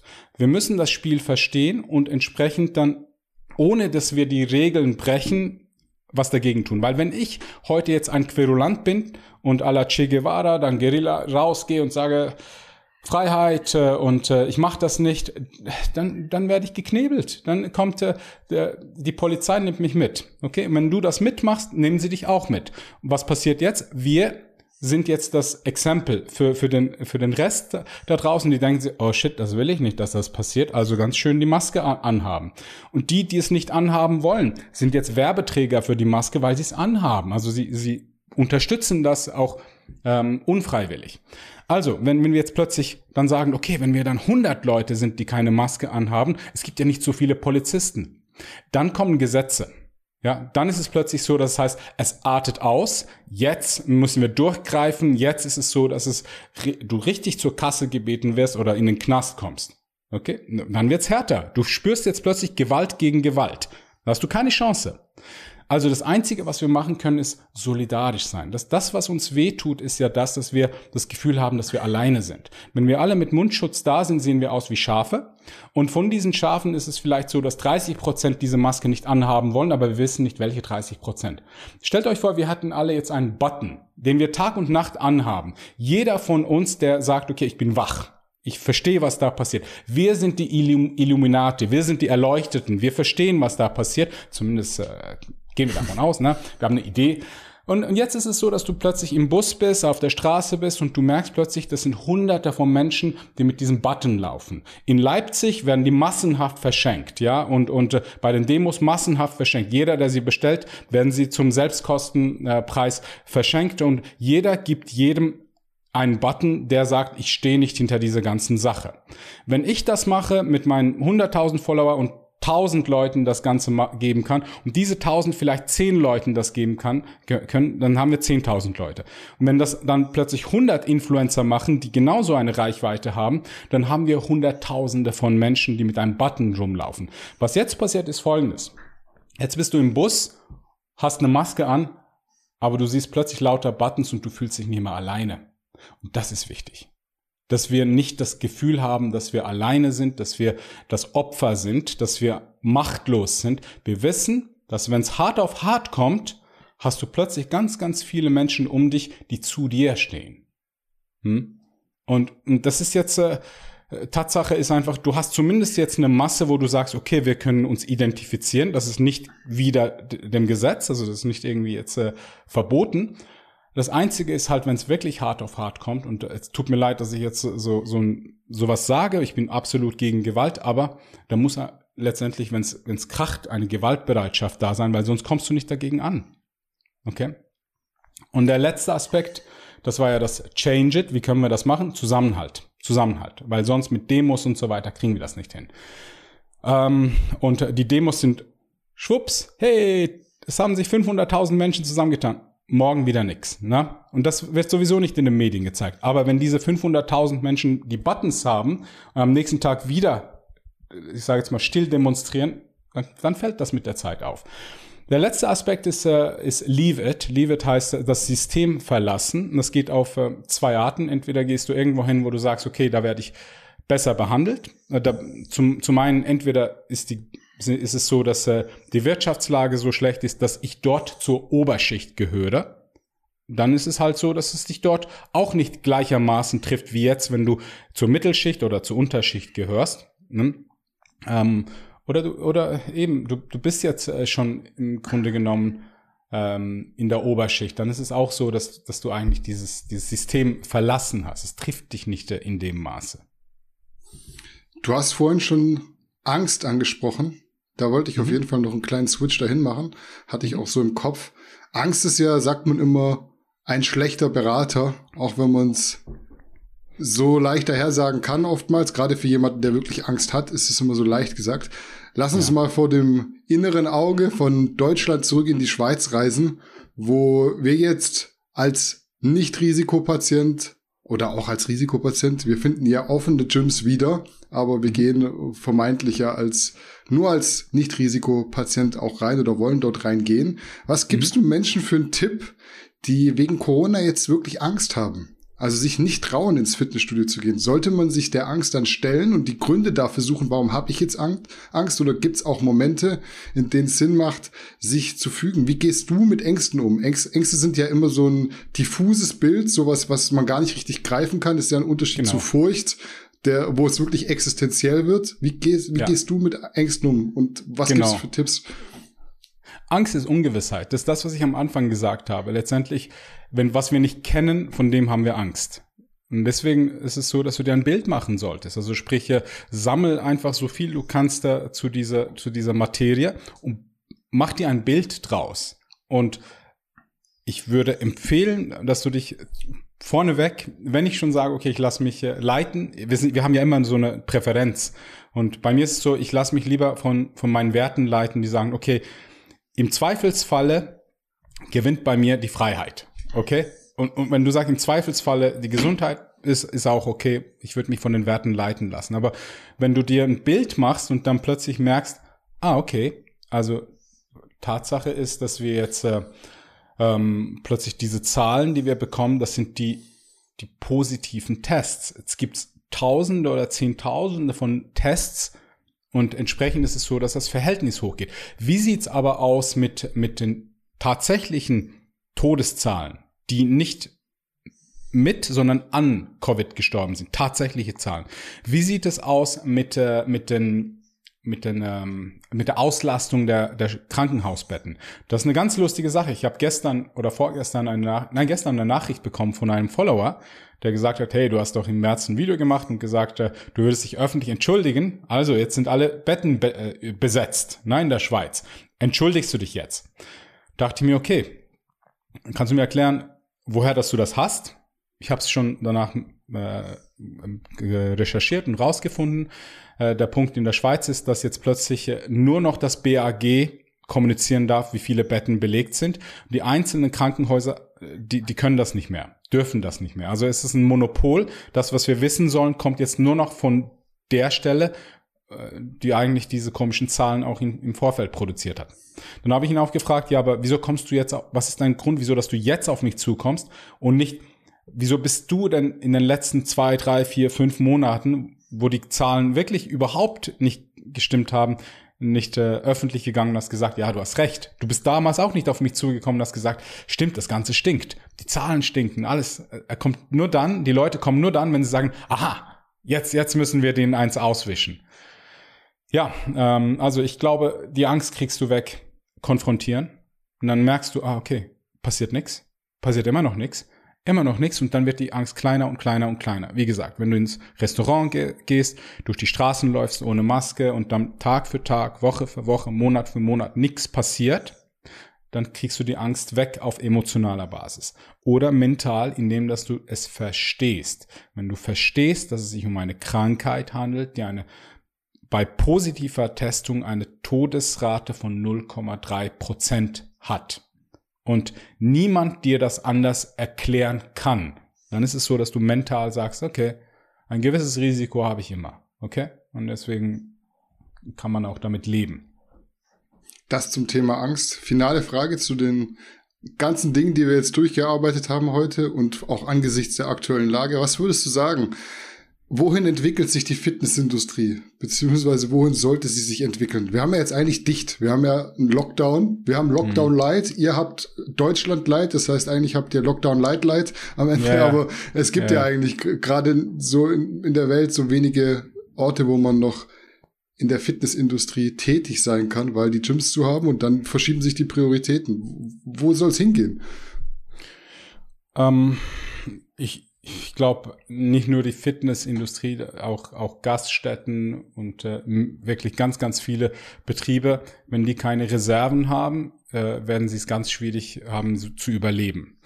Nicht nur wegen den Lockdowns. Die Lockdowns, das ist kurzfristig einfach mal die Kehle zuschnüren. Aber danach ist es auch so, dass die Menschen entsprechend nicht so offensiv wie damals zu Boomzeiten in, ins Gym gehen und Abos abschließen. Die haben Angst. Und deswegen ist es auch so, dass äh, die Gymbesitzer im nächsten Jahr spüren werden, dass jetzt einfach weniger Abschlüsse gemacht werden. Daher sehe ich für die kleinen Betriebe sehr schwarz. Wenn man da keine Reserven hat oder das Gym einem selber gehört, indem dass man keine Miete bezahlt, keine hohen Hypothekarzinsen bezahlen muss, dann hat man es sehr, sehr schwer zu überleben. Weil teilweise ist es so, dass diese Gyms mehrere Zehntausende Euro Ausgaben pro Monat haben. Und wenn du denen einfach mal, wenn du sagst, ja, die machen ja so viel Geld, ja, aber die geben auch verdammt viel Geld aus. Und wenn du denen plötzlich den Betrieb für ein halbes Jahr lang schließt, dann ist es so, dass sie ganz schnell ausgeblutet sind. Also auch bei den, dass wir uns verstehen. Wenn jetzt heute die, die Fitnesscenter-Besitzer auch sagen, Fitness ist wichtig und äh, liebes äh, RKI, äh, schaut doch, Fitness ist gut für die Menschen. Diese Menschen, denen geht's auch nicht primär um die Mitglieder. Okay, einfach Tachles, ja. Denen geht's mhm. auch ums Überleben. Die kämpfen ums Überleben, aber sie können nicht dahin gehen und sagen, ich, ich habe Mühe, meine Miete zu bezahlen, ich gehe bankrott, weil die Gesellschaften, die wir haben, die werden dann sagen, ah, du armes, armes, ne? Zum Glück bin es nicht ich. Das ist die Gesellschaft, in der wir sind. Also klar gibt's einige wenige, die dann ein bisschen unterstützen, aber letztendlich ist, ist es so, dass, dass die Menschen diesbezüglich halt wirklich nicht so Sie können auch nicht helfen. Wie denn? Also sollen sie jetzt einfach äh, ihr Einkommen spenden, damit einfach äh, die Betriebe gerettet werden? Und wenn ja, welchen Betrieb willst du zuerst retten? Ist das Fitnesscenter jetzt wichtiger wie jetzt äh, der Comedy Club? Äh, für dich vielleicht ja, für den anderen nicht. Also dann müssen wir alle anfangen, uns gegen, gegenseitig mit, mit Spenden zu unterstützen. Ja, das ist für mich immer das ganz große Problem an Solidarität. Mit wem bin ich jetzt solidarisch am Ende? Also ja. solidarisch kannst du ja auch nur sein, wenn du es dir leisten kannst. Und so wie es gerade ja. läuft, auch in der ganzen Gesellschaft, auch mit den Arbeitsplätzen und Existenzen, die dran hängen, irgendwann können sich die Leute nicht mehr entscheiden, mit wem bin ich solidarisch, sondern die Entscheidung wird abgenommen, du kannst mit keinem mehr solidarisch sein. Und da entscheidet sich ja dann irgendwann, wer ist wirklich solidarisch. Also ich sag's immer wieder, mich tangiert es seit Februar gar nicht. Ich sitze den ganzen Tag im Homeoffice. Ich gehe sowieso ja. sehr selten raus, sagst du ja von dir selbst auch. Ja. Ich sage seit Anfang an, wir müssen aufpassen, dass wir nicht Existenzen kaputt machen. Das sage ich nicht, weil ich davon direkt betroffen bin, sondern einfach, ja. weil mir die Leute am Herzen liegen, auch in meinem nahen Umfeld. Dass meine Mutter nicht arbeitslos wird, dass sie nicht in Kurzarbeit geht, dass sie nicht nachher irgendwie, keine Ahnung, in so einer 30 Quadratmeter Bude in so einem Puff dann äh, mit äh, in der Rente leben muss. Das ist meine Solidarität. Das sage ich ja immer wieder. Ähm, mhm. Und ich glaube, den Leuten geht's aktuell noch zu gut, dass sie sich noch leisten können zu sagen, ja, sei doch mal solidarisch mit den Kranken oder mit den potenziellen Opfern, die Gesundheitsopfer werden, ähm, aber machen sich gar keine Gedanken, dass irgendwann hast du keine Chance mehr, solidarisch die, zu sein. Die Menschen, die meisten Menschen interessieren sich nicht für die Wahrheit. Die meisten Menschen schauen weg, wenn die Wahrheit ihnen nicht gefällt. Und dann laufen sie halt wirklich in den Hammer. Wenn heute die Fitnesscenter zumachen, dann ist es so, dass äh, die Betreiber, die Mitarbeiter dann auch äh, kein Einkommen haben, beziehungsweise abhängig sind vom Staat. Diese Menschen können auch nicht konsumieren. Wenn sie nicht konsumieren können, kommen sie unter Umständen nicht zu dir. Und wenn sie nicht bei dir einkaufen, dann ist es so, dass bei dir der Umsatz fehlt. Wenn bei dir der Umsatz fehlt, sagt dein Chef vielleicht auch, oh, weißt du was, wir müssen ein bisschen umstrukturieren und Stellen äh, abbauen. Dann trifft es dich. Okay, das ist ein ganzer Rattenschwanz. Deswegen ist das Ganze sehr, sehr komplex ineinander verwickelt. Wir dürfen nicht einfach nur sagen, ja, zum Glück trifft's nicht mich. Dich trifft's noch nicht. Noch nicht. Mhm. Die, die kleinen und die mittleren Unternehmen, die trifft's am Anfang, weil die hauptsächlich äh, nicht so viele Reserven haben und eben entsprechend nicht so systemrelevant sind. Was für ein Scheißwort. Mhm. Okay, und dann, danach ist es so, dass das die, die die Unternehmen angeht, die entsprechend mehr Reserven haben. Wenn die Reserven aufgebraucht sind, dann trifft es die. Und das geht dann, das geht dann weiter nach, nach oben, ja. Wenn du dann nicht irgendwie beim Staat angestellt bist, der Staat holt sich seine Steuern, obwohl, wenn es dann nichts zu holen gibt, dann, äh, also dann sind wir in einem ganz heftigen äh, Szenario. Dann ist es halt so, dass wir anfangen müssen, ähm, Panikverkäufe von, von Liegenschaften und, und von Waren, von echt ich, ich rede jetzt von, von, von echter Ware, das veräußert werden muss, damit die Schuld, was eigentlich nur Buchgeld ist, was nicht mal auf Papier gedruckt ist, letztendlich äh, gedeckt wird. Das ist die Verarmung, die, die stattfinden kann auf, auf eine sehr, sehr perverse Art und Weise. wir drücken jetzt äh, einen Knopf und machen den, wie du vorher gesagt hast, Great Reset. Ähm, okay, und widmen uns jetzt noch, widmen uns jetzt noch ein paar Themen, ganz anderen mhm. Themen, die mhm. sich durch die Zuschauerfragen ergeben. Ich habe diesmal extra ein bisschen mehr Zeit reserviert, weil ich habe acht Fragen rausgesucht. Ich musste ja. echt auch ein paar aussortieren, weil diesmal kamen so viele Fragen rein, auch unterschiedlicher Art und Weise, dass ich dachte, da kann man fast noch so einen eigenen Podcast mitfüllen, aber äh, wird jetzt abwechslungsreich nochmal für dich. Musst du noch und ich, ich versuche mich kurz zu fassen, innerhalb eineinhalb, zwei Minuten zu antworten. Mal schauen. Du kannst, äh, du kannst dich immer äh, so ausleben, wie du möchtest hier im Podcast, das weißt du ja. Unter zwei Stunden ist alles easy und alles, was drüber geht, Ich mache immer, also, bis die letzte Frage gestellt ist. Jetzt, wir sind schon bei einer Stunde und zehn Minuten. Alle, die noch äh, dran sind, äh, hey, wirklich Hut ab. Äh, danke für eure Treue. Alles klar. Wir fangen mal an mit der ersten Frage und die Bitte. ist echt schon sehr privat, muss man sagen. Und die, äh, da muss ich lang ausholen, einfach aus dem Grund, weil die Frage sehr lang ist. Ich fange mal an. Du warst ja bis vor geraumer Zeit noch in einer Beziehung mit Candice deine mhm. Ex-Partnerin, hast jetzt eine deutlich jüngere Freundin und dich gefühlt auch noch mal etwas ausgelebt in der Hinsicht.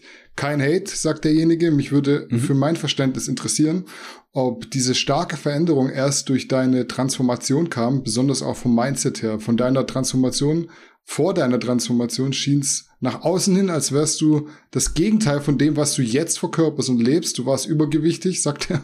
Du warst verheiratet. Du hattest dieses Alpha-Sein noch nicht so transportiert. Ich frage mich, sagt auch derjenige, wie du rückblickend dein altes Leben betrachtest, warst du damals kein Alpha?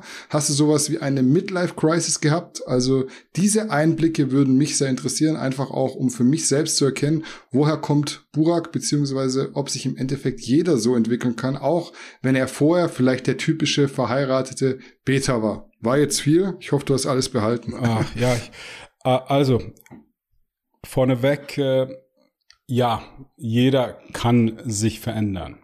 Äh, der Punkt ist einfach, man muss sich reflektieren, sein Leben reflektieren und äh, du merkst das, wenn etwas nicht stimmt, wenn die Ehe nicht so funktioniert, wie du dir das vorgestellt hast, wenn ihr wir hatten eine super Harmonie, super Freundschaft, aber wir haben die Polarität in der Beziehung verloren. Wir haben dran gearbeitet. Also wenn du plötzlich nur noch Buddies bist und äh, nur noch lustig miteinander hast, aber dich nicht als Mann und Frau ausleben kannst über mehrere Jahre, dann ist das, dann stimmt war was nicht. Und äh, wir wussten nicht, was das Problem ist. Wir haben diese Hilfe versucht anzunehmen mit mehreren Psychologen, Beratern etc.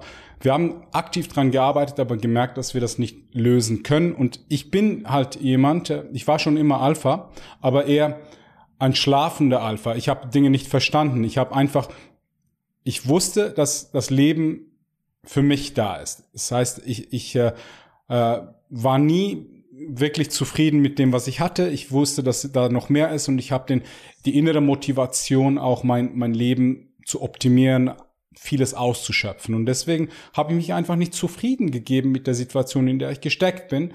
Äh, und irgendwann mal dachte ich, okay, jetzt kannst du das nicht weiterführen. Also jetzt haben wir es vielleicht zwei, drei, fünf, sieben Jahre lang versucht. Wie lange willst du das noch versuchen? Was passiert jetzt, wenn wir es weiterhin einfach rauszögern und, und so tun, als ob?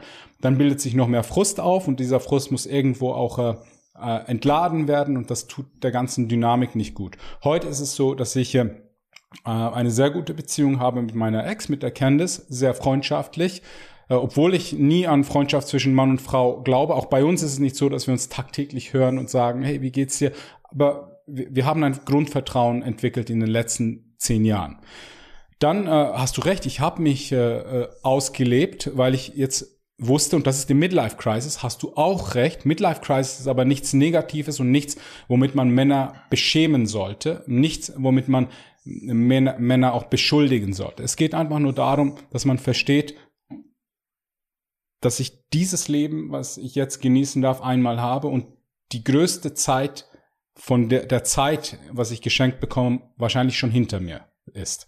Also von der Zeit, wo ich dann auch sagen kann, ich kann das aktiv, leistungsfähig und gesund genießen, die meiste Zeit ist hinter mir. Ich habe wenn ich jetzt nach vorne schaue, heute bin ich 43, bald 44 Jahre alt, vielleicht qualitativ noch 20, 25 Jahre vor mir. Hm?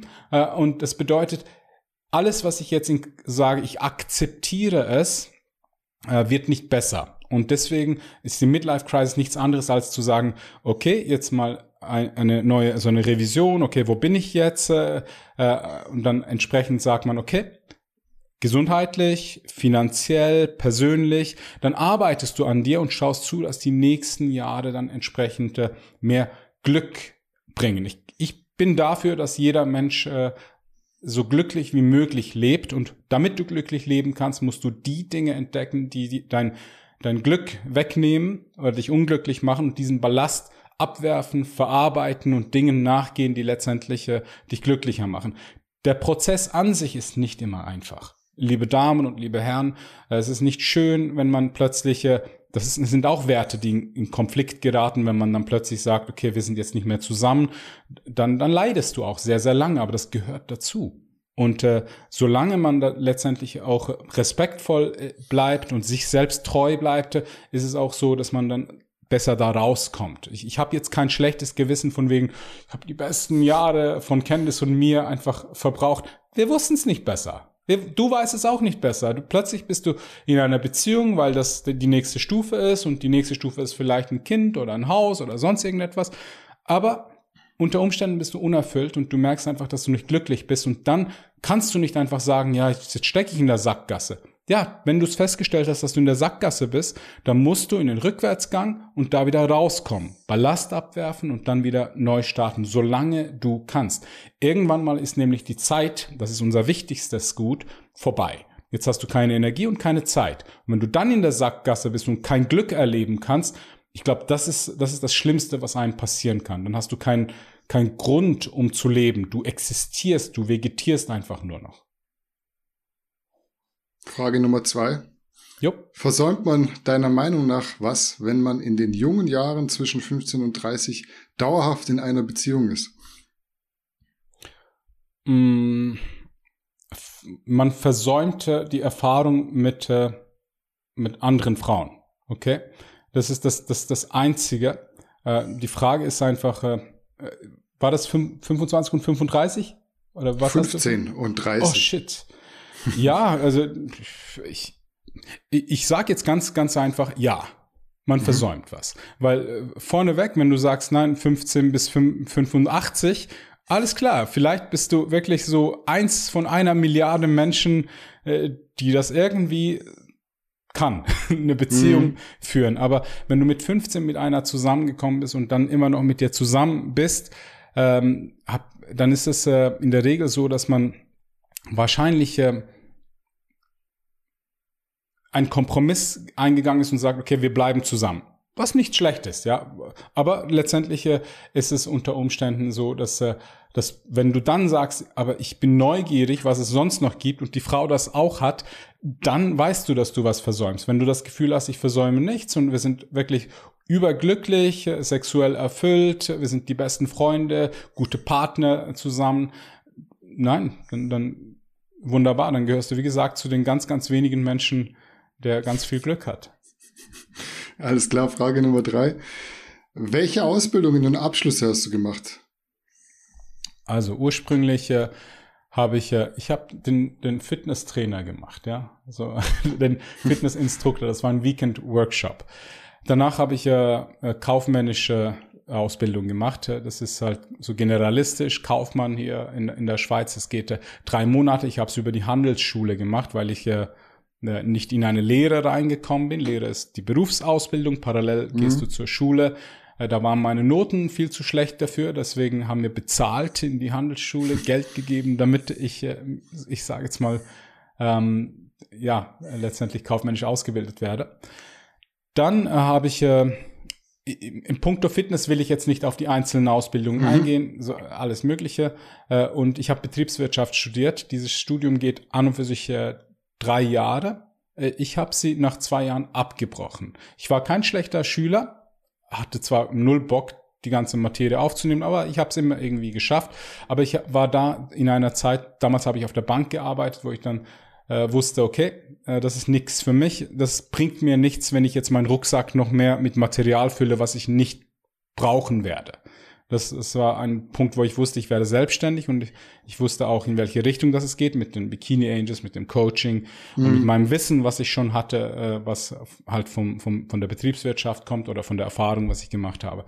Das sind so die, die Ausbildungen, die ich gemacht habe. Gut, Frage Nummer vier. Wie definierst du Arroganz und siehst du selbst an dir arrogante Züge? Arrogant ist bisschen, wenn man sich selbst als Messlatte nimmt, glaube ich. Es kommt mir so in den Sinn. Wenn man einfach mhm. sagt, okay, ich bin hier und du bist da. Okay. Ähm, wenn man es nicht widerlegen kann und einfach das Ganze so sagt, wieso ist das so? Weil es so ist. Das ist ziemlich arrogant. Ja? Mhm. Äh, wenn eine ne hübsche Frau jetzt einfach sich nicht ansprechen lässt und dich dir das Gefühl gibt, dass du einfach ein niederes Wesen bist. Wieso? Weil sie hübsch ist das ist so Arroganz. Ich glaube, ich, äh, es kann so aussehen, als ob ich arrogante Züge habe. Also ich, ich, ich glaube nicht. Also ich, wenn, ich frage mich jetzt selbst, Arroganz? Mhm. Nein. Selbstbewusst? Ja. Ich, ich habe sehr vieles erreicht in meinem Leben und bin sehr stolz darauf, äh, für das, woher ich gekommen bin, was ich bis jetzt erreicht habe, wie mein Weg auch aussieht. Und deswegen bin ich sehr selbstbewusst und das kann super arrogant rüberkommen. Aber grundsätzlich ist es so, ich mag Menschen äh, und äh, ich, ist es nicht so, dass ich Menschen spüren lassen möchte, dass sie weniger wert sind wie ich. Aber wenn ich dann entsprechend auf dich zukomme und dann dich konfrontiere mit gewissen Dingen und sage, ja, äh, wenn du sagst, ja, ich kenne mich mit Ernährung gut aus, aber einfach fett bist und du sagst, ja, ich habe alles gut im Griff und du sagst, nein, hast du nicht. Hast du nicht. Ja, und dann kann, kann das schon teilweise ein bisschen arrogant rüberkommen. Gut, Frage Nummer fünf. Wieso verbietet der Staat nicht Zigaretten und macht nichts für eine gesunde Ernährung? Es sind Zigaretten und Fettleibigkeit, die das Gesundheitssystem überlasten. Ja. Was denkst du, wieso dass das so ist, Danny? Ja, alles ist ja irgendwie staatlich auch gekoppelt. Ich bin mir jetzt nicht hundertprozentig sicher, aber ich glaube, Zigaretten gehen in Deutschland oder Tabaksteuer geht in Deutschland direkt in die Bildung. Das heißt, wenn du Zigaretten wegnimmst, gibt's keine genau. Bildung mehr sozusagen. Also das ist so genau. meine Meinung. Genau, weil, weil letztendlich da was im Hintergrund ist, ist eine riesige Lobby, das sind, das sind Milliarden. Übrigens, Tabak ist schon, machen, die machen nicht mehr so viel Umsatz wie jetzt vor 20, 30, 40 Jahren. Da war es ja ein, riesiges Geschäft. Äh, heute ist es so, dass man auch äh, medial gegen Tabak vorgeht. Hätte man früher nicht machen können. Aber ja. hauptsächlich wieso, dass man das nicht so frontal angreift. Auch die Lebensmittelindustrie im Übrigen oder die Pharmaindustrie. Das ist, weil im Hintergrund halt äh, sehr große Lobbyarbeit geleistet wird. Die machen unglaubliche Umsätze das ist wie so legale Drogen. Ja, jetzt ist es so, dass du eine riesige Marge hast, Gewinnspanne hast da auf die Glimmstängel äh, und äh, entsprechend ist es so, dass da wirklich Millionen, Milliarden auch weltweit auch äh, fließen. Und wenn man sagt, das ist jetzt verboten, dann fließen diese Milliarden nicht mehr. Und dann hast du ein anderes Problem. Ja, also ohne jetzt wieder den Aluhut aufzusetzen, aber es ist ja gar nicht gewollt, dass die Leute gesund sind. Also wir Nein. wollen ja kranke Menschen, weil dann sind sie im System. Wir wollen natürlich nicht, dass die so krank werden, dass sie sterben. Ja. Die sollen halt einfach so krank gehalten werden, dass sie regelmäßig irgendwelche medizinischen Ansprüche brauchen oder haben. Und ja. dann kriegen sie Medikamente, dann geht es ihnen da wieder schlecht, kriegen sie das nächste Medikament dagegen. Nachher nimmst du jeden Morgen zehn Pillen und wirst halt dann 70, 75 äh, und stirbst nicht mit 30, weil das ist doof. Kann man nichts mehr an dir verdienen. Ja, äh, absolut zu, zur Corona-Geschichte, die Dr. Annie Bukasek in Amerika habe ich auch vom Video von Daniel Ganser, die hat dann was gesagt von wegen, dass äh, die, die Ärzte dort äh, für Corona-Tote irgendwie 13.000 äh, Dollar bekommen haben pro Toten und die, die an eine Atmungsgerät so quasi gemacht wurden, für die hat man knapp 30.000 Dollar bekommen. Mhm. Also Anreiz, finanzielle Anreize. Und ich weiß aus eigener Erfahrung, wie knallhart das ein Krankenhaus geführt wird, damit der Umsatz stimmt. Das ist nicht einfach so, das sind, das sind Ärzte, die wollen helfen. Die Ärzte kosten Geld. Die, die, die Instrumente da, Millionen. Der Stuhl kostet alleine, weil es ein Krankenhausstuhl ist, äh, ein Tausender. Das ist okay. Mhm. Das ist unglaublich. Und der Umsatz, der da generiert werden muss, Das ist an Zahlen gekoppelt. So und so viele Operationen, so und so viele Chemotherapien etc. Wenn du das nicht hinbekommst, dann ist es so, dass du dein Krankenhaus schließen kannst, weil du, weil es wirtschaftlich nicht stimmt. Deswegen ist das Krankenhaus auf Kranke, auf Eingriffe, auf teure Behandlungen angewiesen, weil sonst haben sie ein Problem. Mhm. Frage Nummer 6. Vor deiner Pro-Card hast du dich körperlich gehen lassen. Warum? ähm, ich, ich glaube, es gibt immer wieder Schwankungen, ja, und, und es ist immer so, man braucht, ich bin jemand, der, der immer wieder Motivation braucht. Ich habe meine Motivation damals 2016 für das Fitnesscenter aufgebraucht. Wir haben das aufgebaut äh, und sehr viel Zeit da rein investiert und äh, ehrlich gesagt habe ich mich auch schon sonst sehr wohl gefühlt. Ich habe meine Anerkennung durch meine Athleten bekommen, durch mein, meine Firma, durch das Einkommen, was ich generiert habe und deswegen war es jetzt nicht eine Priorität mich körperlich jetzt äh, instand zu halten. Äh, und äh, dann war ich dann an einem Punkt, äh, ich war immer gut in Form, ja, auch Sommer 2016 war ich gut in Form, also nicht so shredded knallhart, aber gut in Form. Dann äh, habe ich mich so ein bisschen gehen lassen, ist schon öfters passiert.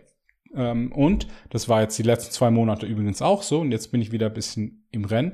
Und dann dachte ich mir, okay, weißt du was, jetzt versuchst du noch eine vegane Nummer. Habe mich zwei Monate lang wirklich nur vegan ernährt. Hat meiner Körperkomposition auch nicht gut getan. Dann, wie schon mal erwähnt, dachte ich, okay, nutz die Gelegenheit, lass dich noch ein bisschen gehen bis zum ersten ersten, damit du gute Vorherfotos machst, damit du eine Transformation hinbekommst. That's it. Okay. Frage Nummer sieben. Wir sind eh schon Corona-technisch heute wieder so polarisierend, deswegen wird's jetzt noch mal ein bisschen hitziger. Cool. Was sagt Burak zur Sexismusdebatte rund um Johannes Lukas und Co. Und wie schätzt er eure Statements, also Marcel und Mainz, in den Videonews ein? Hast du es gesehen? Also kannst du zu den Themen Sexismus, ja. Feminismus und so weiter was sagen? Also ich habe ich habe ja heute heute den Link von dir bekommen und angeschaut und ich musste echt lachen. Das ist ein absoluter Witz. Also, nochmals, Männer sind Männer. Und wenn wir reden miteinander über Leistung, über, über Frauen, über Fußball, das ist so. Und was die Jungs da gemacht haben, ist einfach, während sie miteinander gequatscht haben, haben sie die Kamera laufen lassen. Und sie haben nichts, nichts gesagt, was irgendwie abwertend ist. Schaut euch die Fotos an. Die Mädels sind sich wahrscheinlich sehr, sehr bewusst, dass sie hypersexuelle Signale senden mit den Fotos, die sie gemacht haben. Also wenn du wirklich nur noch die Nippel äh, gedeckt hast, äh, dann darfst du die, den Mann nicht beschämen, weil er einen Ständer bekommt. Darfst du nicht. Du kannst nicht sagen, was bist du für ein Unmensch? 2020 bekommst du immer noch einen Ständer, wenn du Titten siehst. Ja, das wird sich nicht verändern. Okay? Äh, der Punkt, dass man jetzt sich das Recht nimmt, die Männer zu beschämen, äh, weil sie so, so, ich sage jetzt mal, das machen und, untereinander, was Frauen übrigens auch machen, finde ich eine sehr, sehr negative Entwicklung. Das machen irgendwelche weißen Ritter, die sich als Gutmensch behaupten wollen. Ihr seid einfach verdammte Loser da draußen, die, die so vorgehen. Äh, schaut euch nochmals das Video an, schaut euch die Mädels an, schaut, hört euch das an, was die Jungs gemacht haben und überlegt euch mal, wie das Ganze wäre, wenn das jetzt einfach die Rollen vertauscht werden. Wenn die Frauen jetzt einfach äh, knackige Jungs anschauen und sie sagen, den vernaschen, den äh, schmeiß ich weg, okay? Und dann lachen sie ein bisschen darüber, vernaschen, vernaschen, tschüss, vernaschen. So, so. Überlegt euch das mal, wie ihr reagiert hättet. Hättet, hättet ihr den Frauen auch Hausverbot gegeben? Hättet, hättet ihr sie als Matriarchate beschimpfte und beschämt? Ja, dass man das nicht tut? Nein, auf keinen Fall. Ihr nehmt euch das Recht, gegen Männer vorzugehen, die sich einfach männlich aufführen. Also an die Jungs da draußen, gut gemacht. Und alle anderen, die da zuschauen, weiter so. Wenn solche Signale gesendet werden, müsst ihr so reagieren. Das ist eure Aufgabe als Mann. Ja, wenn du den Schwanz einziehst und sagst, ah nee, das, das sind einfach nur Brüste und ich sehe die nicht, dann geh zum, zum Andrologen und lass deinen Testospiegel testen, weil irgendwas stimmt bei dir nicht. Okay, und die Frauen wissen das ganz genau und spielen ja mit ihren Reizen.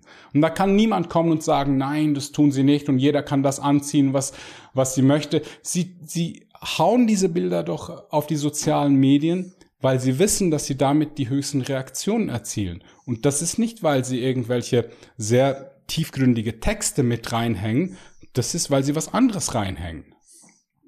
Also ich, ich fand es, ich fand's ja. lustig. Ich habe irgendwo Kommentare gelesen. Ich weiß nicht, ob es unter unseren News war oder tatsächlich unter diesem Ursprungsvideo von Johannes, Paul und von Johnny. Da hat jemand geschrieben, das ist Tinder. Und jemand hat die Kamera mitlaufen lassen. Und fertig. Und Tinder nee, bei nutzen? Tinder findest du keine so heißen äh, Frauen. ja, aber Nein. worauf ich hinaus wollte, mir ist, ich habe jetzt Tinder noch nie benutzt, aber ich glaube, Frauen benutzen das auch. Ich glaube, das ist so eine so eine Plattform, wo Männer und Frauen sind. Ja, klar, klar, ist, ist eine Dating-Plattform. Habe ich, hab ich, ich nun so gehört neben, nebenbei. Ich war eine Woche auf Tinder. 2018 war ich eine Woche drauf. Dachte mir, was ist das für ein Scheißdreck? Äh, weißt du, eine Woche lang die besten Bilder draufgeknallt und hatte irgendwie so äh, ein Bot, zwei Asiatinnen und sonst irgend so eine, wo ich ein Match hatte. Äh, und dann ist damals die Candice auf mich zugekommen. Wir waren da schon nicht mehr zusammen, aber wir haben dieses Experiment zusammen gewagt. Und dann hat, hat sie gesagt, hey, Tinder ist das geilste, was es gibt. Ich so, wieso? Das ist so ein Scheißdreck. Ich hatte nur vier Matches. Und sie hatte irgendwo, keine Ahnung, 1400 Matches. Okay. also, so viel zu Tinder. Und äh, nochmals, ich, ich finde es halt traurig, dass, dass der Mann immer angegriffen wird, wenn er sich männlich zeigt und männlich gibt. Und ganz ehrlich, es ist äh, männlich, wenn wir zu unserer Sexualität stehen. Und Frauen haben Probleme damit, zwei Probleme. Das eine ist, wenn wir sie ähm, sexualisieren. Weißt du, wenn, wenn wir sagen, mhm. okay, äh, so als Sexobjekt betrachten, dann haben sie ein großes Problem damit. Aber weißt du, wann sie auch noch ein Problem damit haben? Wenn wir sie nicht als Sexobjekte betrachten. Und wenn ihr das möchtet, liebe Damen, dann seid ihr in einer ganz traurigen Welt. An dem Zeitpunkt, wo ihr alle ersetzt werdet von irgendwelchen Cyborgs, die alles machen, was wir wollen und gut aussehen, dann wird euch was fehlen. Also ich spreche jetzt zu den Frauen, die, die wirklich das Gefühl haben, ach, ich krieg doch alles. Nein, an dem Zeitpunkt, wenn wir Männer alle, weil es ja ein, ein Social Construct ist, alle irgendwie homosexuell wären und Kinder miteinander kriegen könnten, gäbe heute keine Frauen weil wir stärker sind und in den letzten Hunderttausenden von Jahren die Frauen ausgerottet hätten, weil wir euch nicht notwendig hätten. Okay, aber wir ergänzen uns halt äh, entsprechend und deswegen ist es so, ihr wirkt mit euren Signalen, wir reagieren auf diese Signale. Ja, wie du es machst, du machst es keinem recht, deswegen sagt einfach ja. eure Meinung, schämt euch nicht dafür und wenn ihr die Kamera anmachen wollt, macht die Kamera an. Also die Frauen, das, die sind ja auf Tinder ja. auch und swipen nach links und nach rechts. Ist ja dasselbe. Ich würde dann auch mal gern so in den Kopf gehen, was da gerade abgeht, während man nach links oder nach rechts swiped. Ähm, das Schlimmste ist, ist folgendes. Danny, weißt du, wenn es die Frauen sind, wenn ich jetzt eine, eine Frau, die, die, die sich sexuell zeigt, sage, geiler Körper, die hört das in der Regel gerne. Also, und sie weiß es auch. Also sie muss es nicht unbedingt hören, aber wenn sie es nicht hört, dann hat sie ein Problem.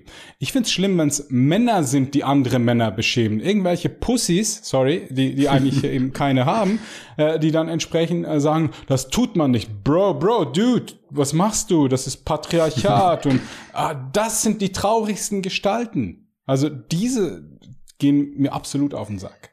Das geht gar nicht hätten wir das auch geklärt. Wir kommen zu Frage Nummer 8 und äh, letzte, werden, letzte Frage. Wir werden, letzte Frage, wir werden versöhnlich. Nimmt Coach Burak irgendwelche Supplements und wenn ja, welche?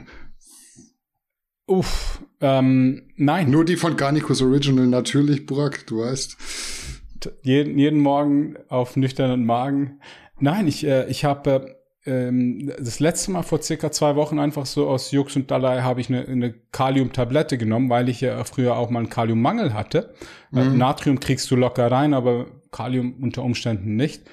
Ähm, ansonsten Supplemente, nein. Ist Testo ein Supplement? Mhm, beim einen oder anderen ja, weiß ich nicht. Also dann, dann ist es die Ersatztherapie. Testo ist mein Supplement. Ansonsten äh, äh, nein hole ich die meisten Nährstoffe hole ich äh, durch äh, tierische Kost zu mir. Wie hoch ist die TRT gerade? Ich glaube, das hat auch jemand gefragt. Hm. Äh, 250 pro Woche. Okay. Also stur alle sieben Tage und auch selbst verabreicht. Ich glaube, das hat auch jemand gefragt. Selbst verabreicht, ja, niemand macht das leider, aber ich teile es auf zwei Injektionen äh, auf. Clever, ja. Äh, äh, einfach, einfach, äh, weil ich der Spiegel dann halt ein bisschen, bisschen geht weniger hoch, aber ist stabiler. Mhm. Deswegen. Gut, damit sind wir durch für heute, komplett und vollständig. Wie immer deshalb nochmal das Wort an dich. Gibt's von deiner. Seite aus noch was zu sagen? Muss noch ein Disclaimer rein? Bisschen Kontext zu deinen Aussagen, ich weiß nicht. Ja, nee, also betrachtet das Ganze wirklich äh, nüchtern. Ich, ich weiß, ich bin kein Arzt, kein Experte, genauso wie Bill Gates keiner ist. Äh, entsprechend äh, meine Botschaft an euch ist, äh, liebe Leute, da, da passiert was und versucht es einfach bisschen zu verstehen. Ähm, und äh, ich habe das ganz, ganz, ganz, ganz früh schon gesagt, hör, hört auf, die öffentlichen Medien zu konsumieren. Das, das äh, bringt nur Angst in eure Herzen. Und die Menschen, die die Angst in ihrem Herzen haben, die müssen es rausbekommen. Das ist nicht einfach so, dass man sagt, ach, Fehlalarm und da ist die Angst weg. Wenn du jahrelang mit deiner Angst lebst, dann ist das plötzlich ein Teil von dir. Deswegen ist es auch nicht einfach mit den Menschen jetzt, äh, so wir können sie als Schafe beschimpfen, aber das sind Menschen, die acht Monate lang bearbeitet wurden und entsprechend, das ist ihre Realität. Das ist echte Angst. Das ist tatsächlich äh, so, dass die, äh, die, die Furcht in sich tragen. Und man muss, man kann das höchstens mit Verständnis, mit Kommunikation einigermaßen, mit Klarheit rausbekommen. Und ich bin dafür, dass wir halt bisschen solidarisch sind, aneinander denken, miteinander äh, und zueinander halten, indem dass wir halt äh, ab und zu so gut es geht Farbe bekennen, ohne dass wir uns äh, angreifbar machen. Nochmals, wenn wir halt einfach sagen, okay, ich mach's, aber ich bin nicht einverstanden, aber merke, dass ich nicht der Einzige bin, äh, der das so sieht, dann tut es mir gut. Wenn ich das Gefühl habe, ich bin nicht alleine, dann ist mir ehrlich gesagt scheißegal, ob ich eine Maske habe, die zwar verdammt ungesund ist, aber ich nachher runterziehen kann. Das Traurige ist, wenn ich das Gefühl habe, ich bin alleine, ich gegen den Rest, weil dann fühle ich mich machtlos. Und wenn ich machtlos bin, kann man letztendlich mit mir machen, was man möchte. Ich ver verliere meine Träume, meine Lebenslust und dann bin ich irgendwann wirklich nur jemand, der existiert, arbeitet, produzierte, damit, äh, damit der Status quo erhalten wird, was sowieso nicht so top ist. Alles klar, da sind wir am Ende angelangt. In diesem Sinne, Burg, danke für deine Zeit, wie immer. Alles klar. Tschüss. Danke natürlich auch, wie immer, für eure Aufmerksamkeit da draußen. In diesem Sinne, bleibt gesund, macht's gut und bis zum nächsten Mal. Ciao, ciao.